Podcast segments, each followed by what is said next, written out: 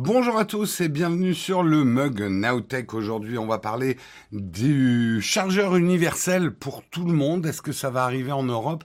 Est-ce que même les iPhones auront l'USB-C Nouvelle fracassante, mais il y en aura bien sûr plein d'autres dans ce mug, puisqu'on traitera des autres sujets tech du jour. Nous sommes le vendredi 22 avril 2022 et on démarre tout de suite.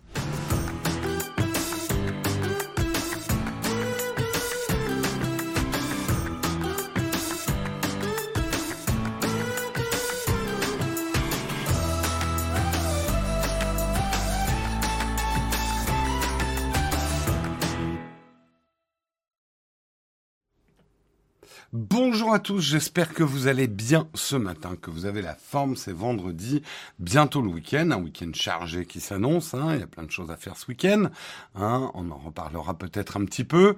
Comment vous allez bien? Salut Technisavoir, salut Néo, euh, salut Bin, on n'a pas dit le contraire hier, si justement, mais j'en reparlerai pendant l'article.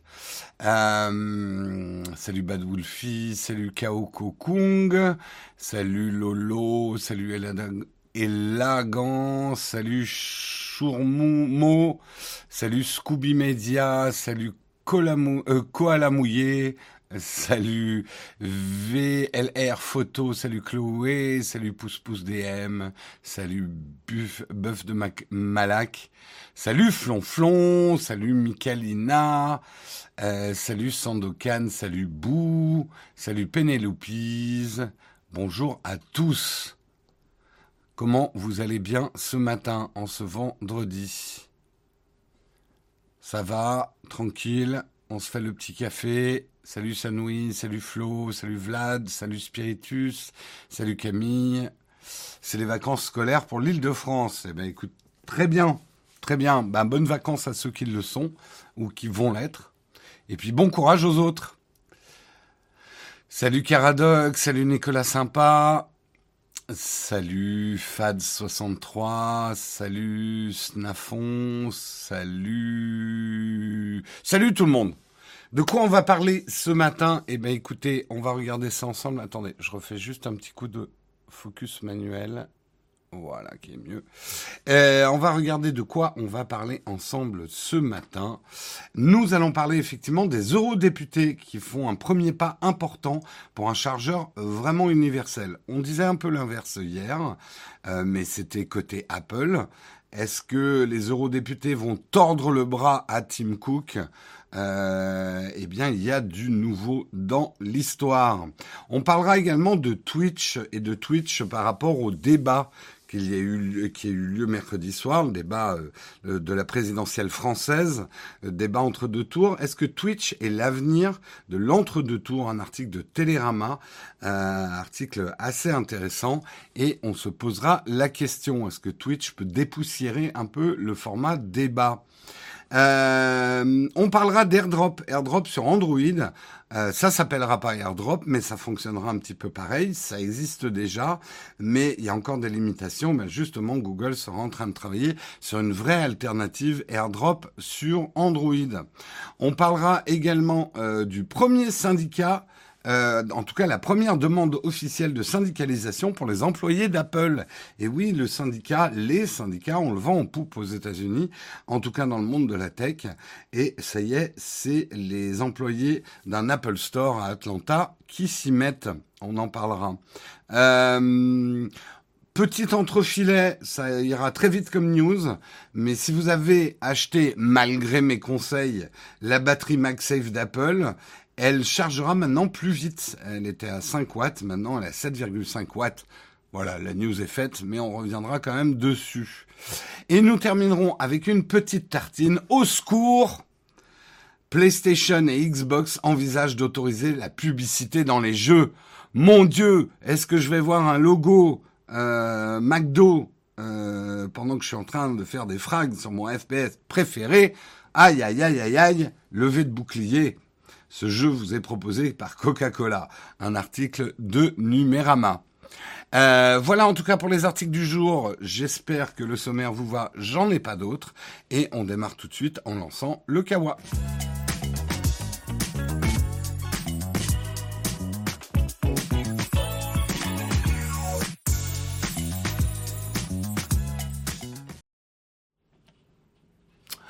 Et bien évidemment, on va commencer par le premier article. Et oui, parce que vu que c'est le premier article, on commence par le premier article. Nous sommes hyper logiques hein, dans cette émission. Euh, hier, on parlait effectivement de Apple qui aurait dans le carton un Lightning 2, une prise Lightning 2 avec des nouvelles normes de, de vitesse dessus. Eh bien là, pavé dans la mare, les eurodéputés font un premier pas important pour un chargeur vraiment universel, une connectique pour les brancher tous, un article de Numérama. Le dossier du chargeur universel avance en Europe. Une étape a été franchie le 20 avril 2022 avec le vote par une commission du Parlement européen d'un avis sur la révision de la direction relative aux équipements euh, aux, aux équipements radioélectriques. Euh, c'est en mai que le vote principal aura lieu quand le Parlement sera rassemblé en session plénière. Donc le vote n'a pas encore eu lieu, mais ils ont mis le dossier sur la table. Ça fait ça, un dossier sur une table. Hein. Ça fait ce bruit-là. euh, L'un des points saillants de cette révision est la création d'un chargeur universel afin de réduire les déchets électroniques. L'idée est que ce chargeur universel puisse servir non seulement pour n'importe quel smartphone, mais aussi pour d'autres appareils. Console portable, tablette, casque audio, enceinte, appareil photo numérique, etc., etc. Bruxelles souhaite agir à deux niveaux. D'abord en harmonisant les ports de charge des appareils électroniques avec une, un seul format de connectique physique, l'USB-C, qui bénéficie d'évolutions régulières à l'image de la norme USB 4 Hein, je le rappelle à chaque fois parce qu'il y en a qui font encore l'erreur. USB-C, c'est uniquement un format physique de branchement. Hein. L'USB-C, c'est ça. Voilà. C'est ça l'USB-C. Euh, il va pas faire le focus parce que je suis pas en autofocus. Hein, ça, c'est le format physique USB-C. Après, ce qui passe dans l'USB-C, ça peut être plein de choses. Ça peut être du Thunderbolt, ça peut être de l'USB 3, de l'USB 4. Ça dépend ce que votre câble permet de transférer. Donc c'est un peu le bordel, mais au moins on a un seul connecteur physique. Euh, euh, en somme, euh, ils veulent harmoniser non seulement le port physique, mais également harmoniser l'alimentation électrique externe. En somme, harmoniser les chargeurs. Il y a eu du progrès de ce côté-là. On a de plus en plus de choses qui chargent en USB-C. Il y a de moins en moins de produits, quasiment plus de produits qui sortent avec le micro USB. Ça, c'est la super nouvelle parce que le micro USB, c'était juste cax. euh, reste le problème, l'éléphant au milieu du magasin de porcelaine, c'est bien évidemment Apple. Mais vous inquiétez pas, on va en parler. Pour la Commission, plusieurs effets positifs sont à attendre. Réduction du volume de déchets électroniques, environ 1000 tonnes par an, économie et espace libérés pour le public, plus besoin d'acquérir des chargeurs spécifiques ni de les garder, expérience utilisateur plus agréable au quotidien, tout est interchangeable, plus besoin de trouver le bon chargeur spécifique. Euh, la perspective de rendre obligatoire la présence d'un port USB-C type C sur une série d'appareils dont les smartphones expose en particulier Apple, qui s'est toujours tenu historiquement en marge de ces évolutions. Cela pourrait d'ailleurs continuer. Des rumeurs annoncent un port Lightning 2.0, on en a parlé hier chez Apple, pour le mois de septembre. Signe qu'ils ne se sentent ni trop concernés, ni, ni qu'ils se sentent trop pressés. Apple pourrait esquiver le débat en passant à une ère du tout sans fil. C'est une possibilité tout à fait plausible étant donné que d'autres rumeurs évoquent un projet de ce type. Il y a. L'entreprise pourrait prendre le virage aussi radical. Elle l'a déjà montré en osant euh, quitter la prise jack. Hein. ça a été une des premières marques à enlever jack. Euh, en attendant, celles et ceux chez Apple doivent miser sur un câble USB-C vers Lightning. Alors, le truc, c'est que pour l'instant, on ne sait pas trop ce projet de loi européen dans les détails, comment il va imposer, déjà, partons de l'hypothèse qu'il soit voté, comment il va imposer la standardisation de la recharge. On le sait que si c'est juste, en fait, ça va vraiment dépendre du texte. Si dans le texte c'est juste écrit, l'appareil doit avoir la possibilité de se recharger en USB-C, Bah là, c'est relativement simple pour Apple. Il leur suffit de mettre un adaptateur Lightning, enfin euh, oui, Lightning USB-C, euh, ce qu'ils ont déjà dans l'absolu, puisque les câbles Apple qu'ils fournissent aujourd'hui dans les boîtes, il n'y a plus le chargeur, mais il y a toujours le câble, est un câble Lightning USB-C. Donc en théorie, en fait, le texte, il va falloir être très précis. Si le texte dit le câble doit pouvoir se brancher sur un chargeur USB-C, Apple est dans les clous. Apple est bon. Si par contre euh, euh, le texte dit il doit y avoir de l'USB-C à l'autre bout, c'est-à-dire le smartphone lui-même, l'appareil lui-même doit intégrer physiquement une prise USB-C, là Apple n'est pas dans les clous. Et là, il y a un panel euh, de, possibilités. Je crois pas trop, contrairement à mes confrères de chez euh, Numérama, euh, que Apple va passer, en tout cas tout de suite, au tout sans fil, en misant tout sur le MagSafe. Alors, rappel des faits. Pourquoi Apple tient au Lightning? C'est surtout une histoire d'argent. Hein, Lightning leur rapporte beaucoup d'argent. Alors, ils vont toujours nous ressortir le truc de l'innovation. Voilà ce que je réponds à Tim Cook. C'est plus tout à fait vrai.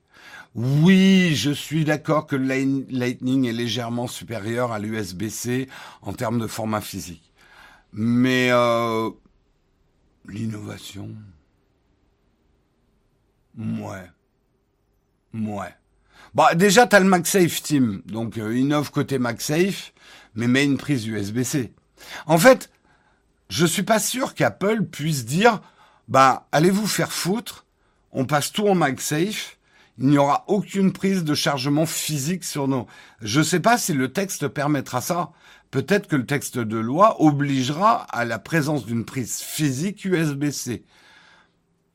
Parce que finalement, euh, le coup d'Apple qui dirait OK bah si vous voulez que tout le monde ait de l'USB-C, bah fuck you, nous on met euh, du light, euh, on met du MagSafe. Ça va finalement, c'est recréer le même problème tu ne pourras charger ton iPhone qu'avec du MagSafe et que sans fil, quoi.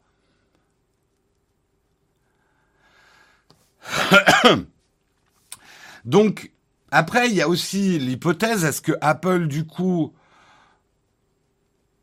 est-ce que Apple dit, bah, si c'est comme ça, on vendra plus d'iPhone en Europe? Ça me paraît fort peu probable. Ils feront peut-être un effet de manche pour faire peur. C'est quand même compliqué pour Apple de se passer du marché européen. Hein. Ça va être compliqué. Ça va être très très compliqué. Euh, Est-ce qu'Apple va décider, comme ils avaient fait avec les casques en France, les écouteurs en France, qu'on ait des, qu'il y ait des modèles d'iPhone européens avec de l'USB-C en gardant le Lightning dans le reste du monde? Industriellement, c'est un petit peu compliqué. On, que va faire Apple Est-ce qu'ils vont faire appel à Apple? Ça va vraiment dépendre de la contrainte du texte, en fait. Hein. Et puis, ça va dépendre aussi, hein, chaque loi, euh, quelle sera la punition. En gros, est-ce que ça coûterait plus cher à Apple de payer l'amende s'il y a une amende, s'il passe pas l'USB-C, euh, ou, euh, ou est-ce que ça leur coûtera plus cher si euh, ils le font pas? Pourquoi Apple déteste l'USB-C Pour une raison très simple. Le Lightning, chaque fois qu'un fabricant de câbles ou un fabricant de, d'accessoires met du Lightning, il verse une commission à Apple. Le Lightning est propriétaire à Apple. Donc ça rapporte beaucoup d'argent à Apple. Ils ont rien contre. Mon iPad, c'est de l'USB-C. Euh, et j'aimerais que mon iPhone soit de l'USB-C.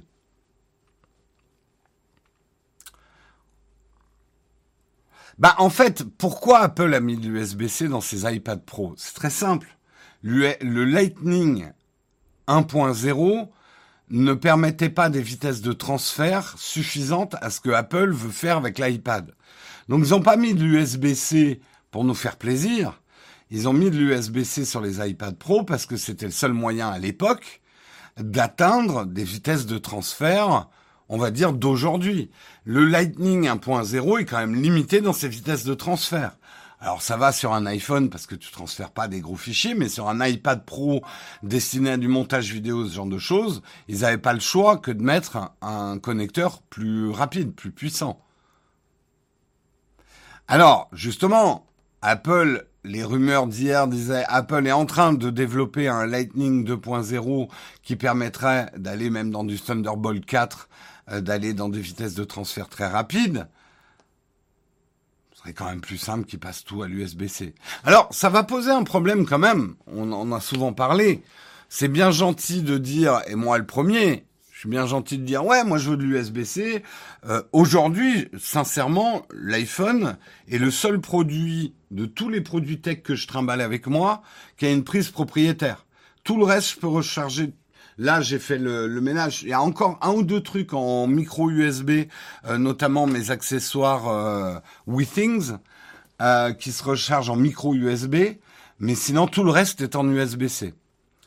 Euh, L'Apple Watch, pour moi, c'est presque un cas à part, parce que vu la petitesse de l'objet, euh, il pouvait pas vraiment mettre un connecteur physique dessus. Mais bon. Euh, le truc, et c'est ce que dit Apple en dehors de son argument l'innovation, Apple dit ouais mais ça va faire beaucoup de déchets quand les gens vont jeter leur câble Lightning. Et là encore une fois, Tim, pourquoi tu ne réponds plus au téléphone quand je t'appelle? Pourquoi tu pourquoi tu me ghostes, Tim? J'ai la solution. J'ai la solution mais tu ne m'écoutes pas. Gne, gne, gne, l'innovation, gne, gne, gne. Oui, c'est un peu ça, Web. Tim, écoute-moi. Tu as une occasion formidable de marketing no bullshit greenwashing. Tu fais une opération à une échelle mondiale. Tu dis, nous récupérons vos câbles US, euh, Lightning et on vous les remplace à la demande par un câble USB-C. Ça va vous, ça va te coûter cher, Tim. Oh oui, ça va te coûter cher. Mais les retombées publicitaires seront énormes. Et là, pour le coup, tu vas rattraper un peu le bad buzz que tu as fait en enlevant les chargeurs pour le « Oh ouais, c'est pour l'écologie ». Euh, gne, gne, gne, écologie. Franchement, en plus, ça ramènera les gens dans les Apple Store. Tu, tu événementialises le truc. Euh, tu, tu, peux faire de la com en disant que vous faites dix fois le tour de la Terre avec les câbles Lightning. Tu fais un, un grand feu de joie des câbles Lightning avec récupération des métaux rares. Tu, tu pourrais faire des trucs incroyables. Incroyables. l'écologie, Oui, c'est un peu ça.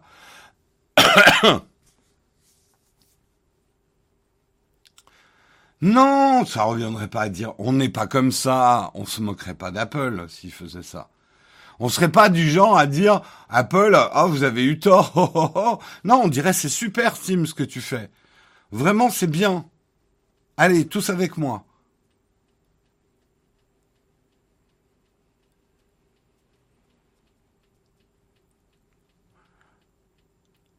Ça reviendrait trop cher ce genre d'option Je suis pas certain. Après, tu ferais payer, allez, 3 euros euh, pour... Tu, tu peux, tu peux, tu peux rendre l'opération rentable si vraiment, hein. Si t'as peur de perdre un milliard, hein, Tim, oh là là. Non, mais justement, euh, euh, win euh, un peu sérieux. Justement, le fait que Apple s'occupe de centraliser la récupération des câbles Lightning évitera des tonnes et des tonnes de déchets. Parce que si c'est Apple qui centralise la récup des câbles, ils pourront euh, récupérer les matériaux des câbles. Ils, justement, ils les jetteront pas dans des vieilles bennes en Inde et tout ça, quoi.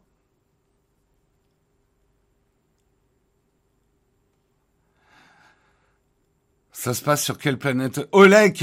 Ton, ton pessimisme n'a pas de place dans mon émission.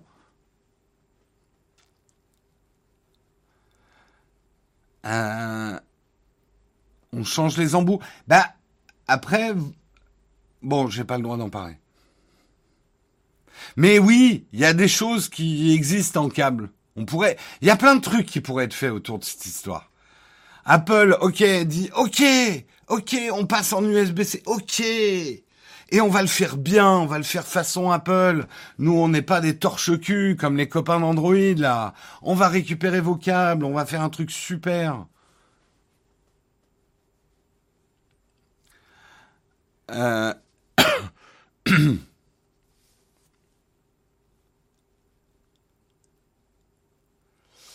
Jérôme, t'as quel connectique sur ton Apple Watch et tes AirPods Pro Bah AirPods Pro, moi j'ai encore la enfin je je les charge surtout en Lightning parce que ça va vite. Et euh, oui, l'Apple Watch, mais attention, euh, soyez pas con con non plus. Euh, Qu'est-ce que vous voulez mettre une prise physique sur un objet de cette taille? J'espère que les eurodéputés seront pas cons au point de dire oh là là sur un objet comme ça, il faut qu'on mette euh, une prise qui est plus grosse que la tranche quoi.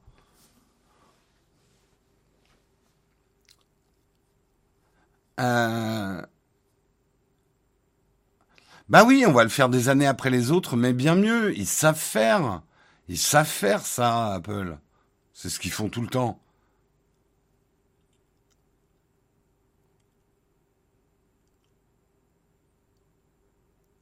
Donc il ne reste pas que l'iPhone qui se cherche pas encore Lightning. Non, Fabrice, tu viens de faire un sophisme.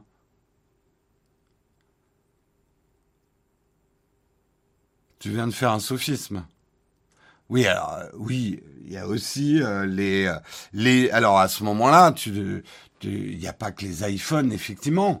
Les premiers modèles d'iPad se rechargent encore en Lightning et les AirPods se rechargent en Lightning, oui.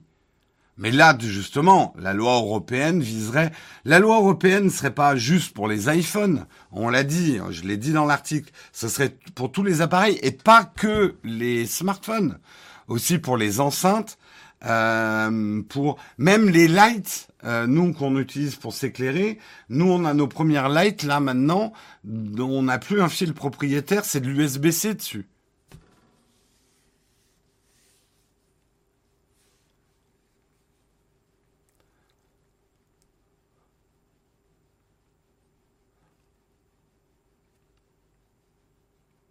Oui, oui, non, mais je dis pas. Mais justement, c'est pour ça que je dis à Tim, euh, passe tous tes objets en USB-C et pendant les cinq ans qui suivent, tu fais une opération. Euh, oui, récupérer votre Lightning, quoi.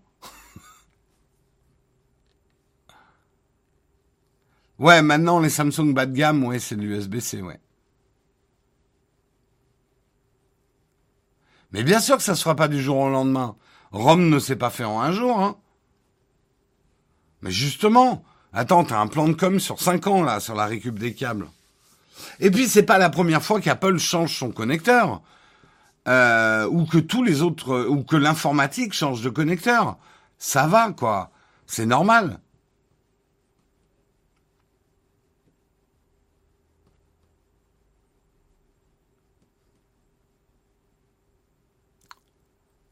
Ah mais euh, Fabrice, si tu veux me taquiner, si t'as pas mis de capage, je comprends pas qu'on me taquine. Euh, le Kindle, j'ai racheté la nouvelle version juste pour l'USB-C, ouais. Bon, écoutez, on verra. De toute façon, on attend le texte de loi, mais euh, moi, je croise les doigts, je croise les câbles. Je veux l'USB-C partout. Zut. Allez, on continue. Article suivant, un article de Télérama. Twitch est-il l'avenir du débat de l'entre-deux tours Mercredi soir, Twitch a vécu son premier débat de l'entre-deux tours et le résultat est passionnant. Euh,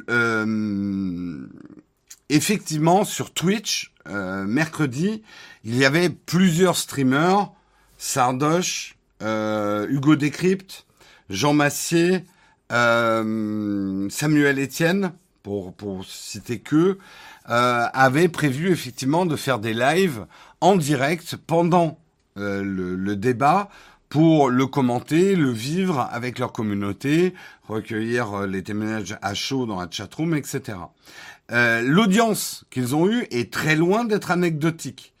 Euh, Sardoche a annoncé plus de 500 000 visiteurs uniques et l'ensemble, on va dire, des, des vues de ce live de, du débat présidentiel euh, le million, euh, le million d'audience.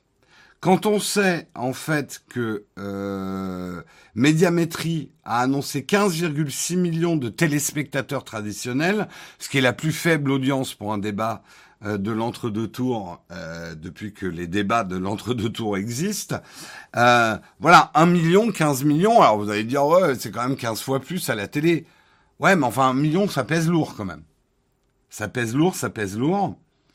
Euh, on a vu plusieurs choses intéressantes aussi. Et ça, c'est vraiment un jalon, je pense, dans le, le, le FPAF, le futur paysage audiovisuel français. Euh, les chaînes Twitch avaient payé les droits de diffusion. Ils ont payé entre 1500 et 2000 euros pour avoir le droit de diffuser le débat.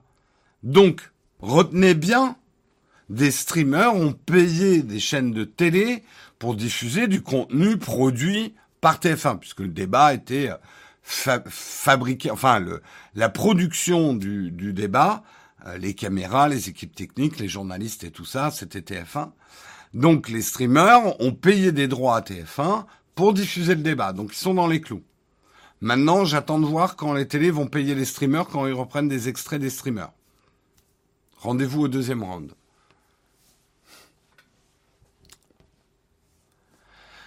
Euh, oui, je pense que ça. Moi, j'ai été surpris de la faiblesse du prix. Hein. Je pensais pas que TF1 vendait des droits de diffusion à 2000 euros. Pour moi, il y avait au moins un zéro de plus, quoi. Mais c'est intéressant. Ça veut dire que les choses bougent, que TF1 n'est pas complètement ignorant de ce qui se passe en termes de live, que notamment les jeunes préfèrent regarder ce type de contenu sur des plateformes de streaming et non pas euh, et c'est pas une grand-messe télévisuelle quoi. Euh, donc je, je pense et t'as as raison hein, de citer Colanta ou ce genre de choses.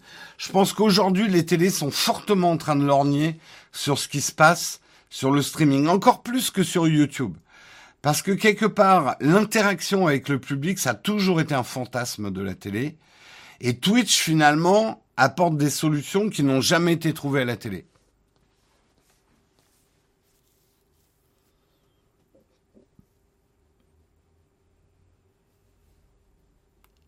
Euh, pas surprenant si... Bien évidemment, je pense que TF1 a fait preuve de réalisme. S'ils avaient vendu les droits de diffusion à 20 000 euros ou à 200 000 euros, les streamers n'auraient pas pu payer. Aujourd'hui, le système économique du streaming ne dégage absolument pas assez d'argent par rapport à la télé.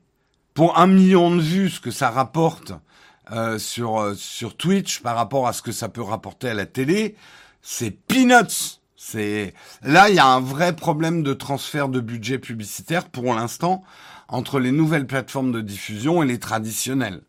Euh, la pub reste beaucoup sur la télé parce que les régies publicitaires sont très traditionnalistes en France et dirigées par des vieux monsieur ou des vieilles dames un peu vieillissantes. C'est mon avis. Mais c'est vachement, c'est quand même hyper intéressant que des streamers aient payé les droits, quelle que soit la somme. Ça veut dire que les streamers acceptent le deal. On arrête de pirater du contenu, on respecte les règles, on paye des droits pour diffuser votre contenu, c'est vous qui produisez l'émission, c'est vous qui payez les journalistes, les caméras et tout ça pour produire ce débat, ok, on paye les droits de diffusion, c'est faire. Est-ce que ça va être faire dans l'autre sens? C'est ça que j'attends. Hein? Ça, s'appelle croiser le fer. oh putain. Excusez-moi, ça ne fait rire que moi, ce genre de blague. Euh, oui, c'était une coproduction TF1 France 2. Pardon, je, ne savais pas que c'était juste TF1, ouais.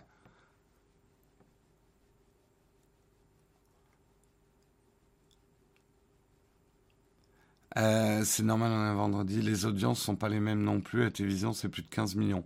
Ouais, mais un million, c'est pas rien sur 15 millions. Hein. C'est un quinzième.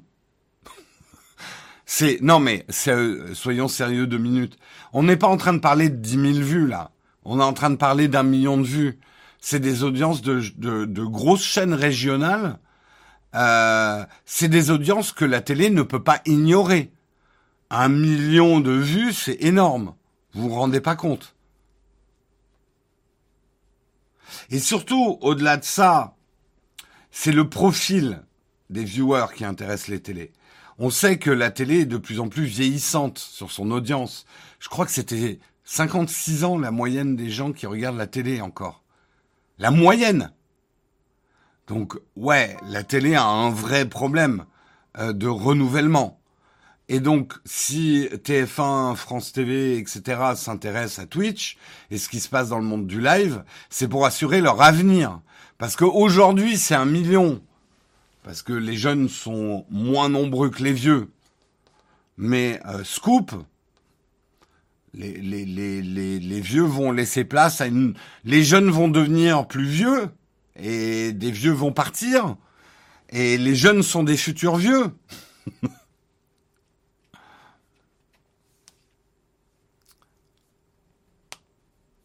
Euh, c'est un peu grâce à Samuel. Samuel fait partie des têtes de pont, hein, je pense, de cette euh, de ce mouvement. Monsieur Poulpe, pour moi, Monsieur Poulpe, ça c'est un avis personnel, mais pour moi, Monsieur Poulpe et Samuel Etienne sont les deux seuls greffons télé, euh, médias traditionnels, médias web qui marchent.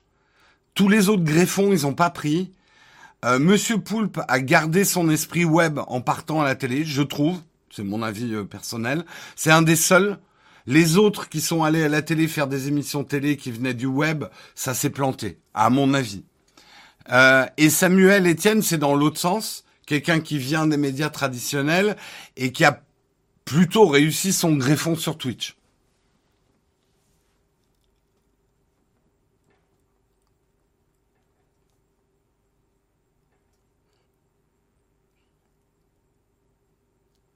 Euh, est-ce que les jeunes auraient regardé si c'était à la télé? Non, c'est ça qui est intéressant. Les, les 1 million de personnes qui ont regardé, on va dire qu'il y avait une majorité de jeunes, et moi, euh, qui ont regardé euh, à travers Twitch, ils n'auraient pas regardé le débat à la télé. Ils n'auraient pas regardé le débat à la télé. après, il y a le traitement du débat. Bah, c'était un traitement très Twitch. Ça allait de Sardoche qui était plus là pour la punchline. Sardoche, qui traditionnellement est quand même plus un streamer de jeux vidéo, il était là pour le côté événementiel et à la recherche de la punchline. Mais c'est intéressant parce que euh, il était là un peu pour le phénomène web du, du débat. Qu'est-ce qui va en ressortir? Qu'est-ce qui se dit sur les réseaux? Quel est qui, qui va? Il y, avait un côté presque film d'action hein, dans ce débat, match de boxe. Euh, et il était là pour ça. Et de l'autre côté du spectre, on avait plus des euh, des Jean Massier qui a fait un traitement très pro euh, du débat, avec justement, il amenait du contenu que n'avait pas la télé. en rappelant les points de énorme boulot, hein, Jean Massier, respect, quel boulot, quel boulot. Donc il y en avait pour tous les goûts. Euh, sur Twitch et c'est ça qui était bien. Euh, comme disent les papes de la com US, same shit new media. Non, je suis pas d'accord avec cette phrase, euh, Minitel Rose. c'est un traitement différent. Je vais vous dire un truc moi, euh, j'ai des collègues ou des gens, même des entreprises, qui me demandent des conseils pour euh, construire leur studio, pour euh, comment on peut faire du live, etc. Je leur dis, et moi c'est mon avis, je sais que tout le monde n'a pas cet avis, n'essayez pas de fabriquer de la fausse télé petit budget sur Twitch. Ça va se voir. Popcorn, par exemple, pour moi, est la limite de l'exercice. Oui, le décor et la manière de produire ressemblent un peu à de la télé. Après, le ton des présentateurs n'a rien à voir avec ce qui se ferait à la télé. Donc, faut trouver l'équilibre entre ton décor, entre ta manière de présenter, et, et mais surtout ne pas singer la télé. parce que c'est pas un média qui a les mêmes codes. L'interaction avec ton chat est quand même super important. Tu peux pas te contenter de prendre une émission télé. Donc ta phrase, same old shit, new media. Tu peux pas prendre. Et d'ailleurs, BFM TV s'est gaufré sur euh, sur Twitch en faisant ça, en prenant leur format télé. je le pose sur Twitch. Ça marche pas, ça. Ça marche pas.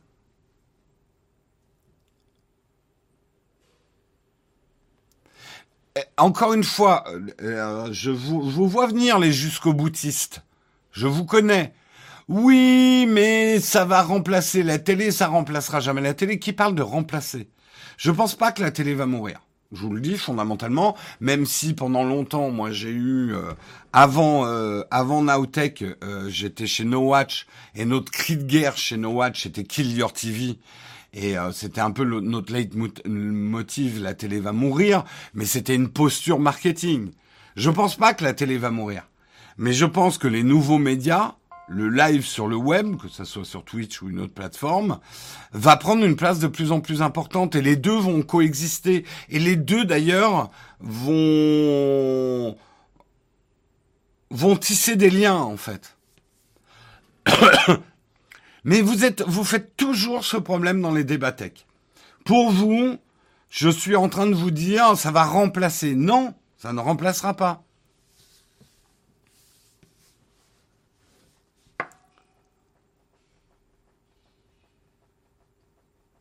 Je peux vous dire qu'elle est loin d'être morte, la télé. Hein. Non, non, je suis pas d'accord, Babas. Les budgets publicitaires sont pour l'instant à 90% à la télé. C'est là où est le, nerf de la guerre et le fond du problème. Le problème aujourd'hui, c'est que le web, l'audiovisuel du web fait de plus en plus d'audience et des grosses audiences. Et c'est plus que, c'est pas que des jeunes hein, non plus, mais les budgets publicitaires restent scotchés à la télé empêchant finalement les nouveaux médias de se développer en France. Et je peux vous dire que les gros budgets publicitaires sont encore à la télé, malgré l'effritement de l'audience et malgré le vieillissement de la population.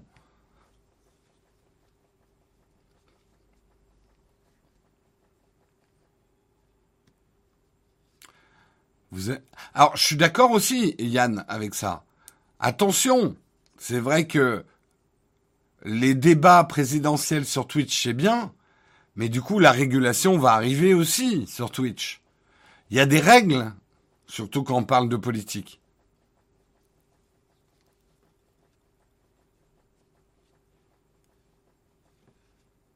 Je parle. Alors, attention, tu confonds un peu tout, John Duff. Le, j'aime beaucoup John Duff. Euh, le chiffre d'affaires de Google dit le contraire. Attention, le chiffre. Je suis pas en train de parler de toutes les formes de publicité. Je suis vraiment en train de parler des investissements publicitaires dans l'audiovisuel, la pub euh, audiovisuelle. Euh, là, beaucoup beaucoup d'argent est encore captif par la télé en France. Et je parle au niveau français. Hein. Je parle au niveau français, c'est là où tu... Je, euh, aux États-Unis, l'argent de la télé est en train de se transférer sur le web. C'est pour ça d'ailleurs qu'aux États-Unis, les youtubeurs ont des CPM bien supérieurs aux youtubeurs français. Et les streamers américains ont un CPM publicitaire bien supérieur aux, streamers français. Je, suis vraiment en train de parler de la situation française de la publicitaire. Mais après, je suis d'accord avec toi. Oui, oui, Google est la plus grosse régie publicitaire du monde. Ça, on est bien d'accord.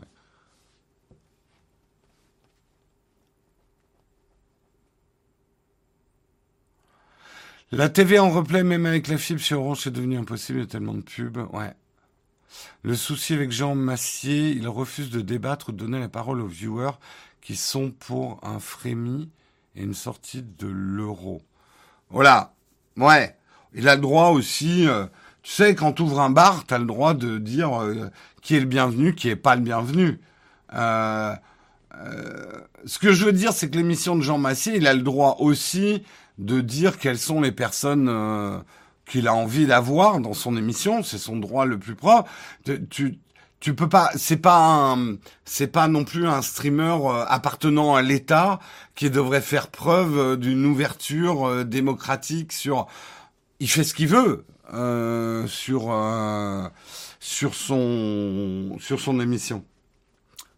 Le CPM, alors pour vous l'expliquer euh, euh, simplement, c'est globalement la valeur d'une pub, c'est le valeur, la valeur d'une vue, d'une vue publicitaire.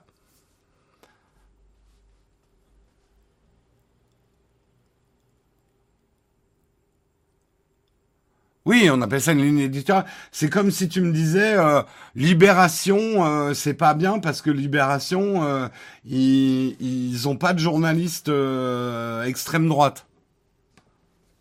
Bah, ils ont une ligne édito, voilà.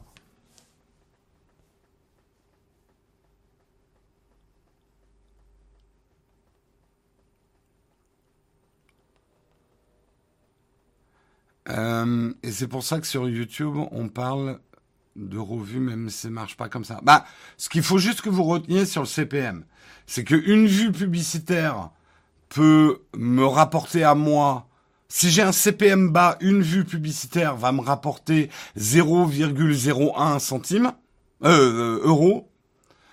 Euh, mais si j'ai un CPM plus haut, cette même vue publicitaire va me rapporter 0,08 euros.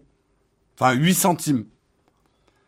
Euh, moi, par exemple, j'ai un CPM très haut pour un YouTuber français parce que on a une communauté euh, assez euh, assez cohérente. On ratisse pas large en fait. Donc notre CPM est relativement haut. En gros, notre chaîne nous-mêmes nous permet de faire un certain ciblage pour les annonceurs, un certain ciblage publicitaire. Donc, sont prêts à payer plus cher pour mettre de la publicité sur nos émissions parce qu'ils savent qu'on a un public euh, qui est déjà ciblé. Euh, mais mon CPM est quatre fois inférieur, voire cinq fois inférieur à certains CPM américains. Et c'est pas qu'une question de taille d'audience. Ça n'a rien à voir avec les tailles d'audience et que les États-Unis sont un grand marché. C'est juste que les budgets publicitaires pour YouTube aux États-Unis sont beaucoup plus gros, en fait.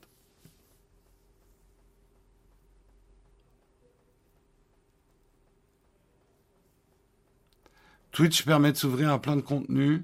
On ne connaît pas forcément bien, d'en apprendre beaucoup.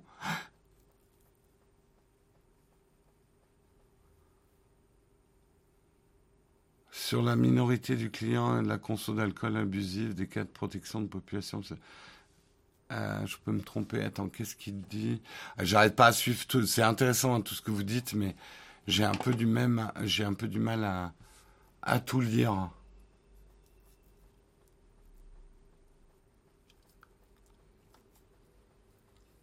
Euh,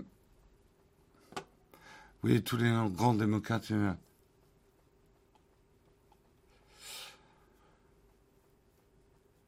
de toute façon, alors bon, euh, si vous voulez qu'on parle un petit peu de Jean Massier, moi j'ai regardé euh, son backseat hier, qui était vachement intéressant.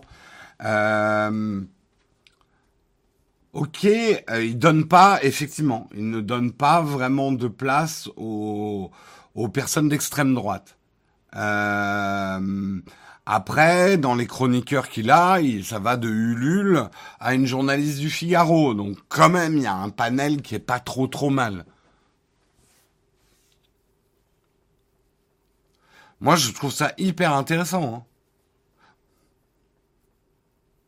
Usul, putain, Ulule. Excusez-moi, je suis pas bien réveillé. Le crowdfunding d'Ulule euh, Jean Massier, bah, si vous connaissez pas, je vous invite à le découvrir, bien évidemment, sur Twitch. Excellent streamer. C'est un streamer... Oui, oui, c'est Usul. Excusez-moi. Oh, je suis faillible Mon Dieu Oui, bah, Usul, Ulule. Voilà. Quand il parle, il ulule. Mon Dieu, vous me pardonnez rien, hein La personne du Figaro, c'est comme comme dans CNews se trouve un chroniqueur de gauche pour faire style. Non, mais justement, euh, je trouve que la chroniqueuse du Figaro, elle a sa place dans le dans le backseat de Jean Massier. Elle est pas. Euh, je vois ce que tu veux dire, Olek. Genre, ah tiens, on a invité quelqu'un de gauche pour faire genre. C'est net, genre, enfin, pour moi, c'est net et c'est pas un reproche clairement, euh, Jean Massy, c'est quand même plutôt gauche. Mais d'abord, je le trouve assez... Euh, même, je vais vous dire, Usul m'a surpris sur certaines réflexions.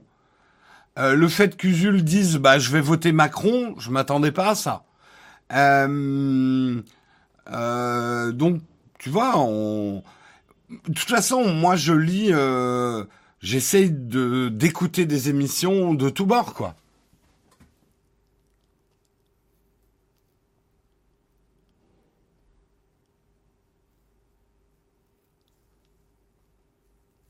Ouais, ouais, je suis un peu fatigué, c'est vendredi. Désolé, je risque de dire des trucs un peu euh, bizarres.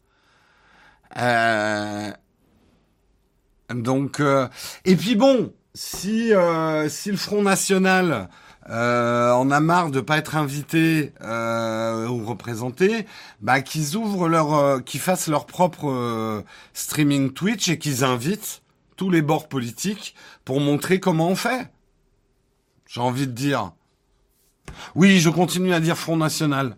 Pour moi, le marketing RN, ça n'a pas marché.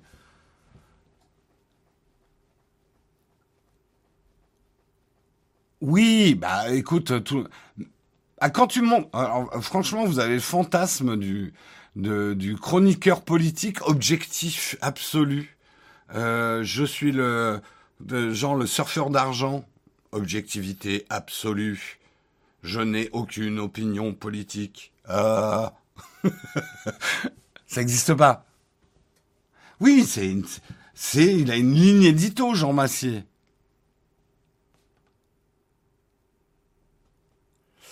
Euh... Mais après, Original Strange, t'as le droit d'avoir ton opinion, effectivement, si tu trouves que c'est très de gauche.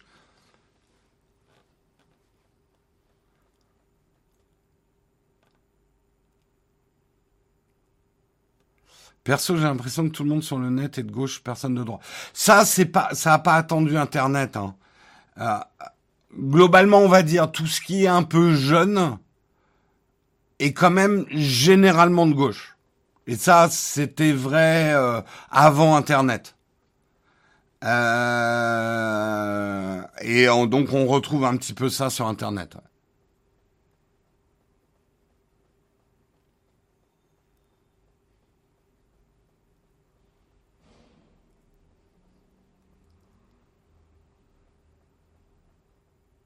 Bref, bref, bref.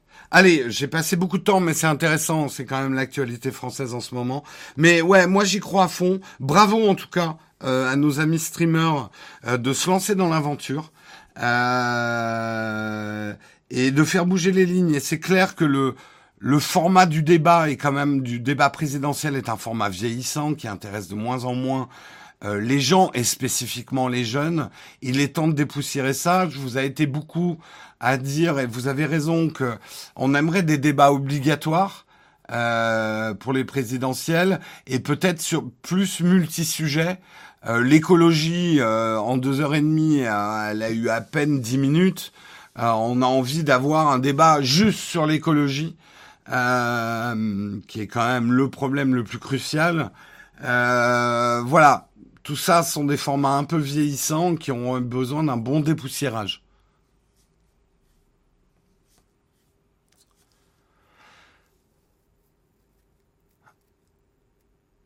Euh,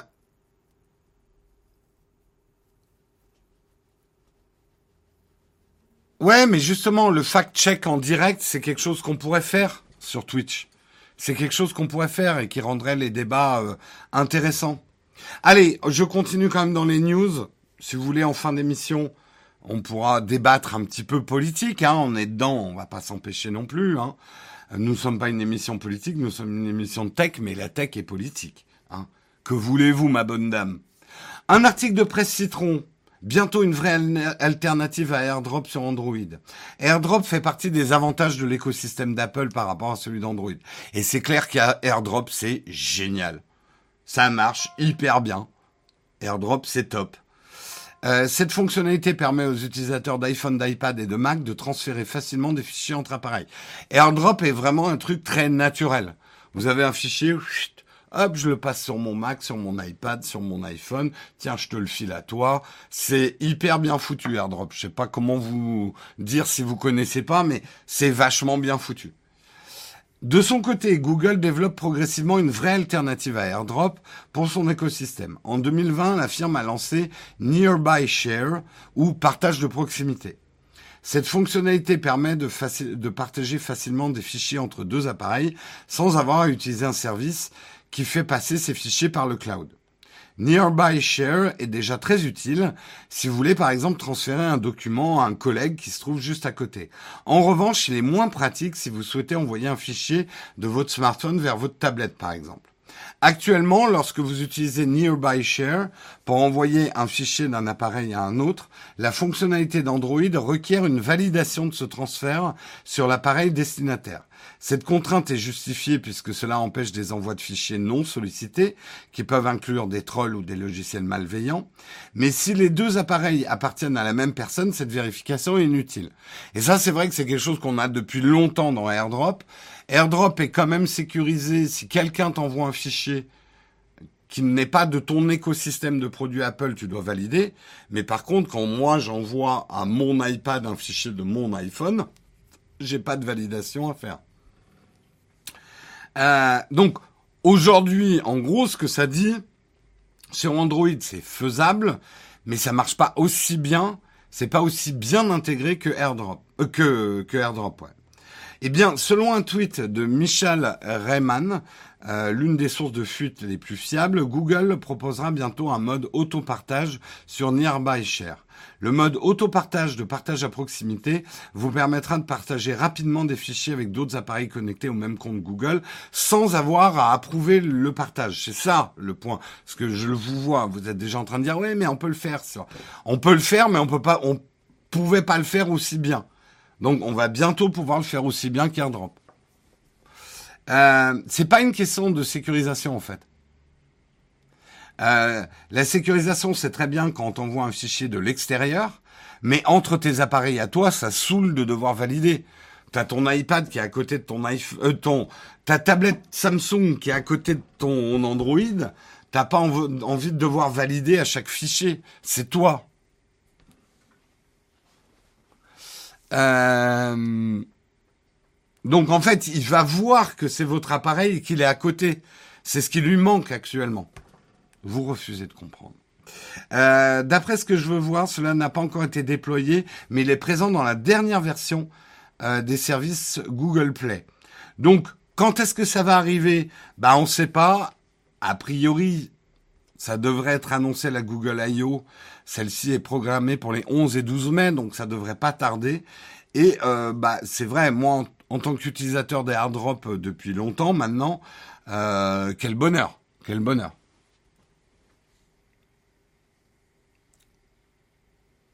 Oui, Samsung a déjà un système un peu comme ça, mais propriétaire à nos appareils Samsung. Là, ça permettra à tout appareil Android de le faire, ouais. C'est toute la différence. Après, j'espère que le Parlement européen votera une loi pour que AirDrop fonctionne sur Android. Voilà, c'est ça qu'on veut. De toute façon, moi je trouve qu'on devrait pouvoir installer iOS sur Android. Rébellion euh, quelqu'un utilise l'appareil à notre insu. Et si quelqu'un utilise l'appareil à notre insu, t'as des bah si, déjà tu protèges avec des moyens biométriques. En fait, un appareil Apple, il sait que c'est toi parce que tu l'as ouvert en t'identifiant. Alors tu vas me dire, oui, mais la personne qui se glisse derrière toi, il y a un moment, les gens, on peut pas résoudre tous les problèmes. Hein. Si vous savez pas éteindre votre ordinateur ou le mettre en veille quand vous quittez votre bureau, euh, c'est votre problème. Hein.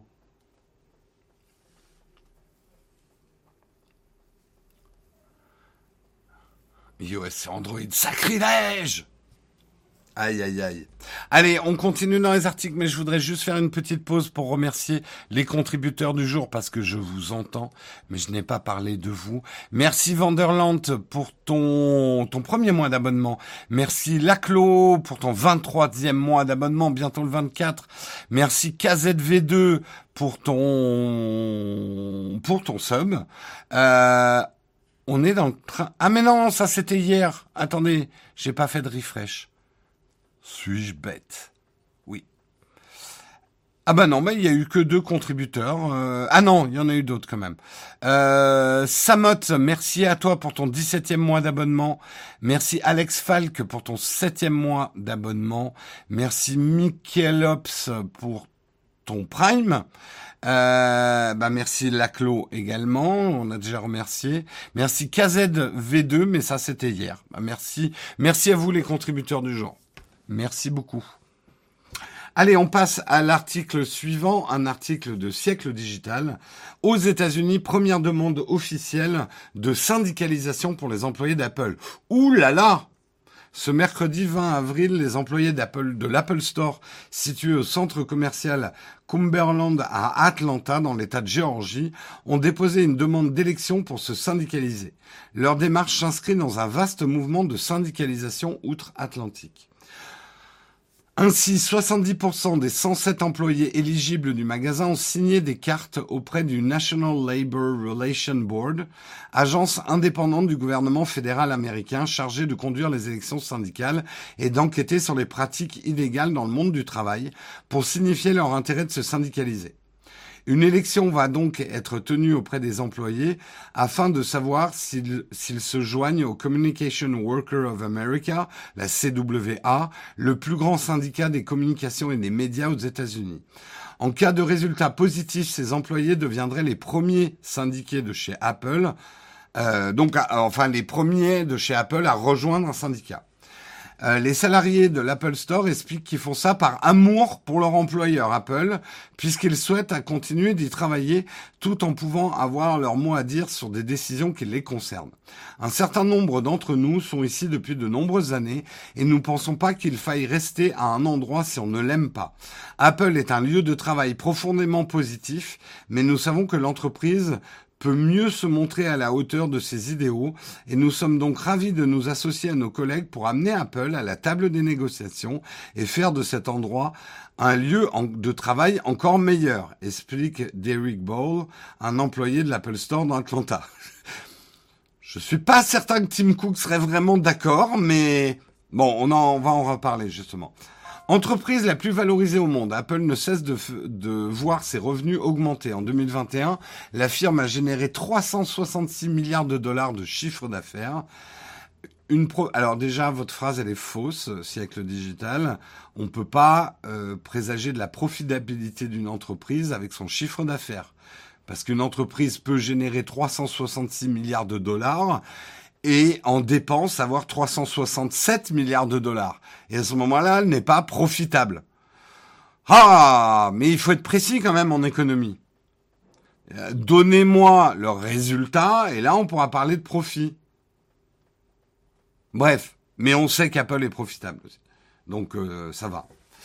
Euh, donc les employés des magasins aimeraient également en profiter. Euh, ils emboîtent le pas effectivement à des salariés d'un entrepôt new-yorkais d'Amazon qui ont choisi de se syndicaliser, tandis que les employés d'un autre Apple Store à New York également ont eux aussi entamé des démarches pour y parvenir. Ces derniers demandent entre autres un salaire minimum de 30 dollars de l'heure. Actuellement, les employés des magasins Apple peuvent gagner de 17 à plus de 30 dollars de l'heure en fonction de leur expérience. Ils espèrent en outre obtenir des avantages plus considérables comme de meilleurs frais de scolarité, des congés plus accessibles ainsi que des options de retraite plus avantageuses. En plus des Apple Store à New York puis à Atlanta, les employés d'au moins deux autres magasins de la marque à la pomme ont entamé des démarches pour se syndicaliser. Euh, comme l'explique Vice, de plus en plus de jeunes salariés issus des générations Y et Z s'intéressent à la syndicalisation alors qu'ils étaient jusque-là très éloignés de la, de la culture syndicale. Cela s'explique notamment par la pandémie de Covid-19 et l'inflation des prix qui sévit actuellement dans le monde. Les employés ont besoin de salaires plus élevés pour vivre dignement. Clairement, les gens de la tech doivent maintenant répondre aux aspirations de leurs employés qui ont décidé d'agir et de s'unir pour profiter des résultats prestigieux de leur entreprise. Alors que de plus en plus de personnes se syndicalisent outre-Atlantique, le CWA recherche à représenter des travailleurs des magasins Google Fiber à Kansas City dans le Missouri et ils sont officiellement employés par un sous-traitant de Google. Il souhaite, également représenter des travailleurs du fabricant de jeux vidéo Activision Blizzard alors que Microsoft est en train de l'acquérir sous réserve de l'approbation des régulateurs. Alors, avant de vous enflammer, euh, les syndicats aux États-Unis, ça n'a rien à voir avec les syndicats en France, avec le système syndical français. Les syndicats aux États-Unis, déjà, ils sont payants. Tu payes pour rentrer dans un syndicat. Enfin, tu, tu verses ta cotisation obligatoire. Euh, les syndicats sont beaucoup plus durs aux États-Unis qu'en France, paradoxalement. Euh, la culture syndicale n'est pas du tout la même. Mais manifestement, il y a effectivement un changement d'ambiance. C'est-à-dire que, pour résumer vraiment euh, schématiquement, ce qu'il faut comprendre aux États-Unis qui est très différent avec la France, le marché de l'emploi est extrêmement compétitif. C'est-à-dire que c'est plus aux employeurs de séduire l'employé que l'inverse. C'est souvent ton employeur aux États-Unis qui va payer pour ta sécu euh, les, les, les, employeurs font de gros efforts pour attirer les employés et les retenir. Parce que le marché du travail est beaucoup, beaucoup plus fluide qu'en France. Ils sont presque au plein emploi. Donc, le marché de l'emploi est beaucoup plus compétitif côté employeur. Donc, en gros, ce que je veux dire, c'est pas que les, les, les salariés n'aient pas besoin de syndicats, mais les salariés, par certains aspects, sont beaucoup plus chouchoutés aux États-Unis qu'en France. Euh, parce que c'est une des terreurs des employeurs américains, c'est que euh, c'est de perdre leurs employés qui partent ailleurs. Parce qu'aux États-Unis, vous le savez, c'est très facile de virer les gens, mais c'est relativement facile de retrouver du boulot aussi.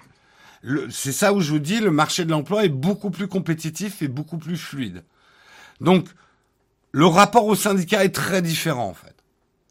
Là, le fait justement que dans la Silicon Valley, il commence à y avoir des besoins de se syndiquer pour des employés euh, de, de, grands groupes tech montre bien qu'il y a des dysfonctionnements dans le système américain actuellement. Donc c'est ça qui est intéressant.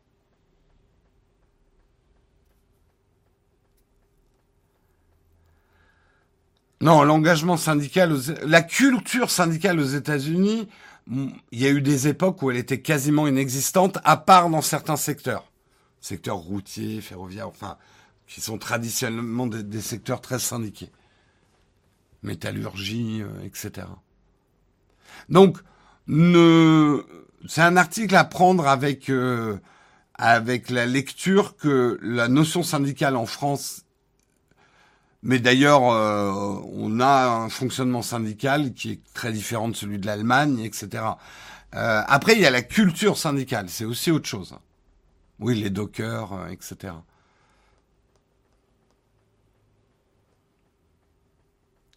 Bah, en France, le système syndical, comme les syndicats ne sont pas obligatoires, en fait, je crois qu'il y a que 7% des salariés en France qui sont syndiqués. Mais ça dépend des secteurs. Il y a des secteurs qui sont fortement syndiqués et d'autres quasiment pas syndiqués du tout. Là, je fais ma petite aparté parce que je parle de moi et de mes opinions. Euh, moi, président, les syndicats seraient obligatoires. Parce que je trouve qu'en France, les salariés ne sont pas assez représentés euh, dans leur pluralité. Ils ne sont représentés que par certains groupes syndicaux qui ne correspondent pas à l'opinion de la majorité des salariés. Et donc je trouve que la défense des... Et je, je suis très à cheval sur la défense des droits du travailleur. Mais aujourd'hui, la défense du droit du travailleur est hélas un monopole tenu par des gens qui ne représentent pas l'opinion globale des travailleurs. Donc la solution à ça, c'est le syndicat obligatoire pour qu'on ait plus de syndicats différents et qui reflètent plus les différentes options syndicales.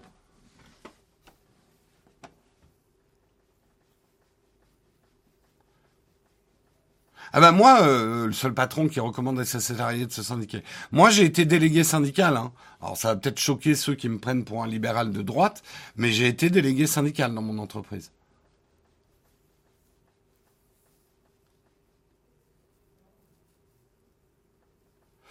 Pour l'instant, il n'y a pas de syndicat chez Naotech, mais euh, aucun problème pour que euh, pour que les, les et j'encouragerais même, je trouve que ça peut être un fonctionnement sain. Le seul problème, c'est qu'en France, le pouvoir syndical n'est détenu que par un trop petit nombre de gens. C'est ça qui me gêne, en fait. C'est 8,8% des travailleurs qui sont syndiqués en France, nous dit Jess.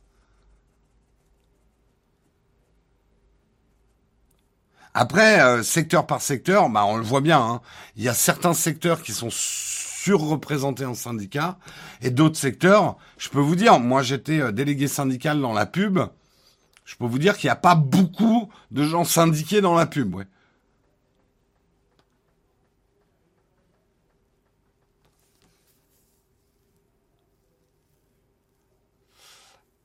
J'ai été délégué syndical, moi. J'ai même fait un bras de fer avec ma direction. Euh, euh, c'est pour ça, d'ailleurs, que je suis devenu délégué syndical. J'étais même salarié protégé. Ils n'avaient pas le droit de me virer, ou alors ça leur coûtait très très cher. Bref, j'étais un bon emmerdeur, bien à ma place. Beaucoup aimé cette époque-là.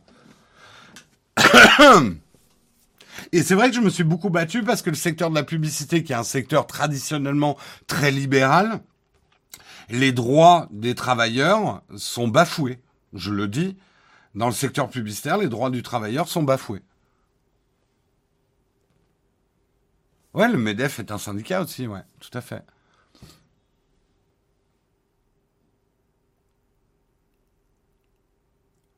Allez, on passe euh, là parce qu'on est en train de parler de, mes vieux faits d'armes qui n'intéressent personne et déjà 9h06.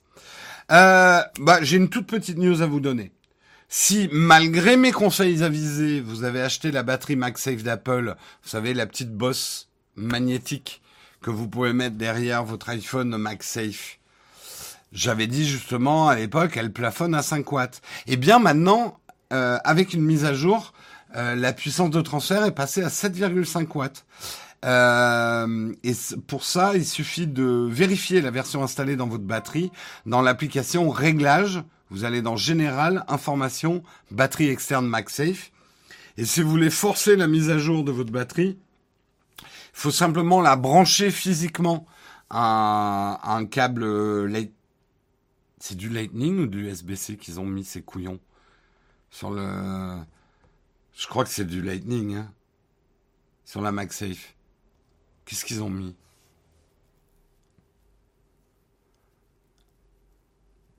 Euh, merci Kiblack pour ton Prime, 11e mois d'abonnement. Merci Montana aussi, 8034 pour ton 12e mois d'abonnement. Merci Petit Jean Lecourt pour ton Prime. Merci Vanderlant pour, euh, pour euh, ton sub. Merci Manu 823 aussi pour ton Prime. Merci beaucoup à vous.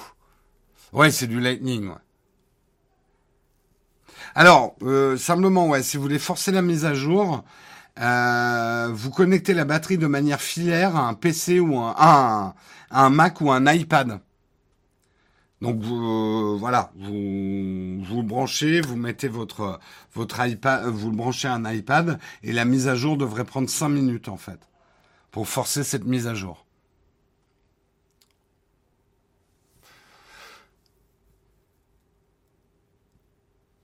Bah, t'aimes trop cette batterie, mais j'en ai une tellement mieux, moi. Regarde ce que j'ai, moi. J'ai la, la, je vous avais présenté celle-là. Donc elle est MagSafe, mais c'est la nouvelle version de celle-là. Regarde-moi en plus.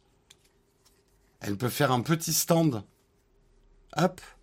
Et là, hop. Et je recharge mon iPhone. Et en plus, il tient. C'est pas cool ça? C'est Anker, c'est la... Si on a un lien d'affiliation quelque part. Elle est vachement bien. Non, c'est pas une Peak Design. Le Peak Design fait pas de batterie. Mais voyez, ils ont juste ajouté un petit, une petite cover derrière. Et euh, c'est vachement malin. Elle est un peu grosse pour les mini, je suis d'accord. Un peu grosse pour les, les iPhone mini.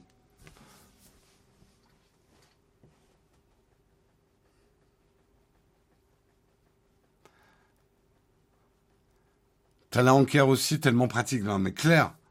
Et puis, hé, surtout, USB-C. Et je peux charger aussi de manière filaire un truc USB-C. Donc parfois, j'ai rechargé mon iPad Pro avec cette batterie. Hein? J'ai pas un saloperie de Lightning là. Zut. Merci euh, Samuel qui met le lien d'affiliation vers la batterie Anker. Ah, c'est un peu de Twitch achat ce matin. En parlant d'un peu de Twitch achat, on va passer à la tartine, mais avant de passer à la tartine, il faut que je vous parle. Il faut que je vous parle parce que l'heure est grave. L'heure est grave parce que vous pouvez piquer de l'argent à Jeff Bezos et vous ne le faites pas. Donc je regarde la France et la francophonie au fond des yeux. Pourquoi vous le faites pas? Vous payez un, abonnement Amazon Prime, vous pouvez donner une partie de cet argent à Nowtech, au mug, à une émission que vous regardez régulièrement, vous passez du bon temps, on se divertit, je vous apporte des infos et tout. Et juste parce que vous avez la flemme, vous n'allez pas piquer de l'argent à Bezos pour me le donner à moi. Mais il faut le faire. Donc on va prendre cinq minutes. On va prendre cinq minutes pour le faire ensemble. Donc, si vous êtes sur iOS, il n'y a, que vous, ou c'est un tout petit peu plus compliqué que les autres. Si vous êtes sur iOS, vous ouvrez votre navigateur. Safari, par exemple. On le fait ensemble. On ouvre Safari. Vous vous connectez à Twitch. Vous, vous ouvrez un onglet. Vous savez faire. Vous ouvrez un onglet. Vous allez sur Twitch. Ok? Twitch.tv. C'est bon, vous y êtes? Tout le monde est sur twitch.tv. Ceux qui sont sur... Ah, le forceur, ouais, j'y vais à fond. Parce que ça m'énerve. Hein. Si vous donnez ailleurs, il n'y a pas de problème, Vauban. Il n'y a pas de problème. Ce qui m'énerve, c'est les gens qui ont un Amazon Prime et qui le filent à aucun streamer. C'est quand même dommage. Donc, maintenant, vous êtes vous êtes connecté à votre compte et tout sur Twitch. Ne faites pas ouvrir l'application. Hein. Restez sur votre navigateur. Ok, maintenant vous allez sur la chaîne Nowtech et vous faites s'abonner et vous allez voir une case en bas utiliser Prime. Utiliser Prime. Attention, hein, il faut que vous soyez un abonnement Prime. Je m'adresse pas aux gens qui n'ont pas l'abonnement Prime. Merci Philippe FR78 qui vient de le faire. Donc, franchement, euh, et je le dis pas que pour nous. C'est vrai que c'est un peu con si vous avez un Prime. Euh, ça vous coûte pas plus cher et vous aidez les streamers que vous aimez bien. Il faut juste penser à le faire tous les mois. C'est la seule contrainte. Il faut penser. Euh... Non, non, non. Dans Safari, ça t'ouvre pas obligatoirement l'appli. Euh, justement, passe bien par Safari. En haut, t'as un bandeau ouvrir dans l'appli Twitch. Euh, dis-lui non. Merci, localise. Non, non, c'est pas faisable qu'une fois. Il faut juste le refaire tous les mois. Si, si, tu peux donner le même abonnement Prime tous les mois, mais il faut refaire la manip tous les mois, en fait. Donc, mettez-vous une petite alerte pour le refaire tous les mois. Merci, euh, Bayaman, pour ton Prime. Merci beaucoup à toi. Alors, pourquoi on a besoin de vos Primes? J'en ai vu un qui nous traite de mendiants. Je comprends je vais réexpliquer à quoi sert l'argent de vos subs, de vos primes et de vos Patreons. Parce que c'est important de le redire pour que ça rentre bien dans la tête des gens qui nous traitent de mendiants. Chez nous, l'argent des contributeurs ne sert pas au loyer, ne sert pas à se payer du matos. Et moi, spécifiquement Jérôme, je ne me paye pas avec l'argent des contributeurs. L'argent des contributeurs sert uniquement à nous aider à créer de l'emploi. En gros, dans, la case de comptabilité, on voit l'argent des contributeurs, que ce soit les primes, les subs ou les Patreon. Et alors, ça paye pas tous les salaires et les traites. J'aimerais bien, mais ça aide à payer les salaires et les traites. Euh, cet argent, on ne l'utilisera pas dans d'autres postes de comptabilité. Donc, c'est hyper important pour nous parce que c'est vrai que le projet Naotech, nous, l'argent qu'on gagne pour l'instant, on le réinvestit dans de la création d'emplois. C'est pour ça que l'entreprise grossit. Hein, je suis pas en train de m'acheter un yacht euh, à Malte ou même de m'enrichir personnellement je crée de l'emploi. Ça veut pas dire que je cherche pas à m'enrichir au, bout d'un moment. Mais pour l'instant, on essaye vraiment de créer de l'emploi autour de notre activité. Donc c'est pour ça que c'est important. Après, si pour vous, je suis en train de faire de la mendicité, euh, que vous voyez ça comme un pourboire et que vous me jetez la piécette, gardez-la, j'en veux pas. Honnêtement, j'en veux pas. Si c'est votre vision des choses, je ne veux pas de votre argent. C'est clair. Donc, euh, allez foutre votre prime ailleurs. Euh, merci Laetitia pour ton prime. Oh, ça y est, on est dans le train de hype. Merci Vluna, merci Malox. Euh, merci Supermaz 2018. Merci Niglo59. Merci You Will. Merci Harry Potter 2WTFA. Merci Bayaman. Merci beaucoup. Alors, je sais, moi aussi, hein, j'aimerais bien ne pas avoir ce type de message à faire. Mais je vous garantis, si on fait pas ce type de message, je peux vous le dire, hein, la plupart d'entre vous ne pensent pas à faire les primes. Simplement parce que vous y pensez pas, que vous avez la flemme, même si c'est une manip de deux secondes. Euh, donc on est un peu obligé de vous le rappeler, quoi. Merci Terraloc pour ton Prime, cinquième mois d'abonnement. Merci beaucoup.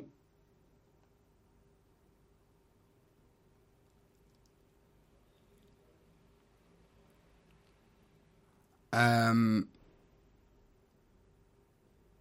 genre le mec, on lui donne de l'argent, il nous engueule. Non, Fabrice, je dis si, vous donnez votre argent en, en pensant que c'est une piécette que vous donnez à un mendiant, je veux pas de votre argent, c'est ça que je dis.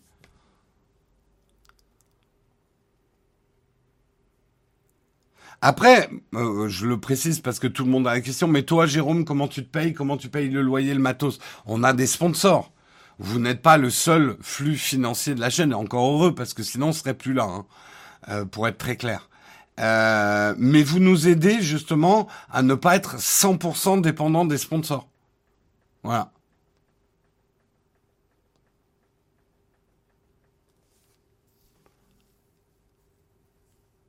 Mais il n'y a pas de problème. Si ton prime va déjà à Samuel Etienne, il euh, n'y a aucun problème. À partir du moment où vous aidez un streamer, moi, ça me va.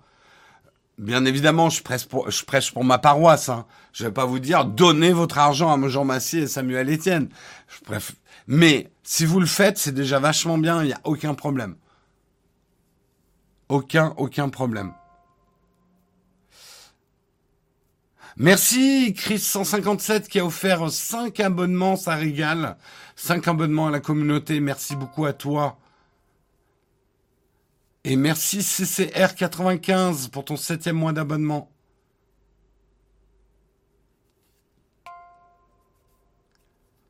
Pourquoi vous faites jamais de cagnotte? On en fait, elle est juste permanente, nous. C'est de l'argent tous les mois. On fait un boulot qui est là tous les mois.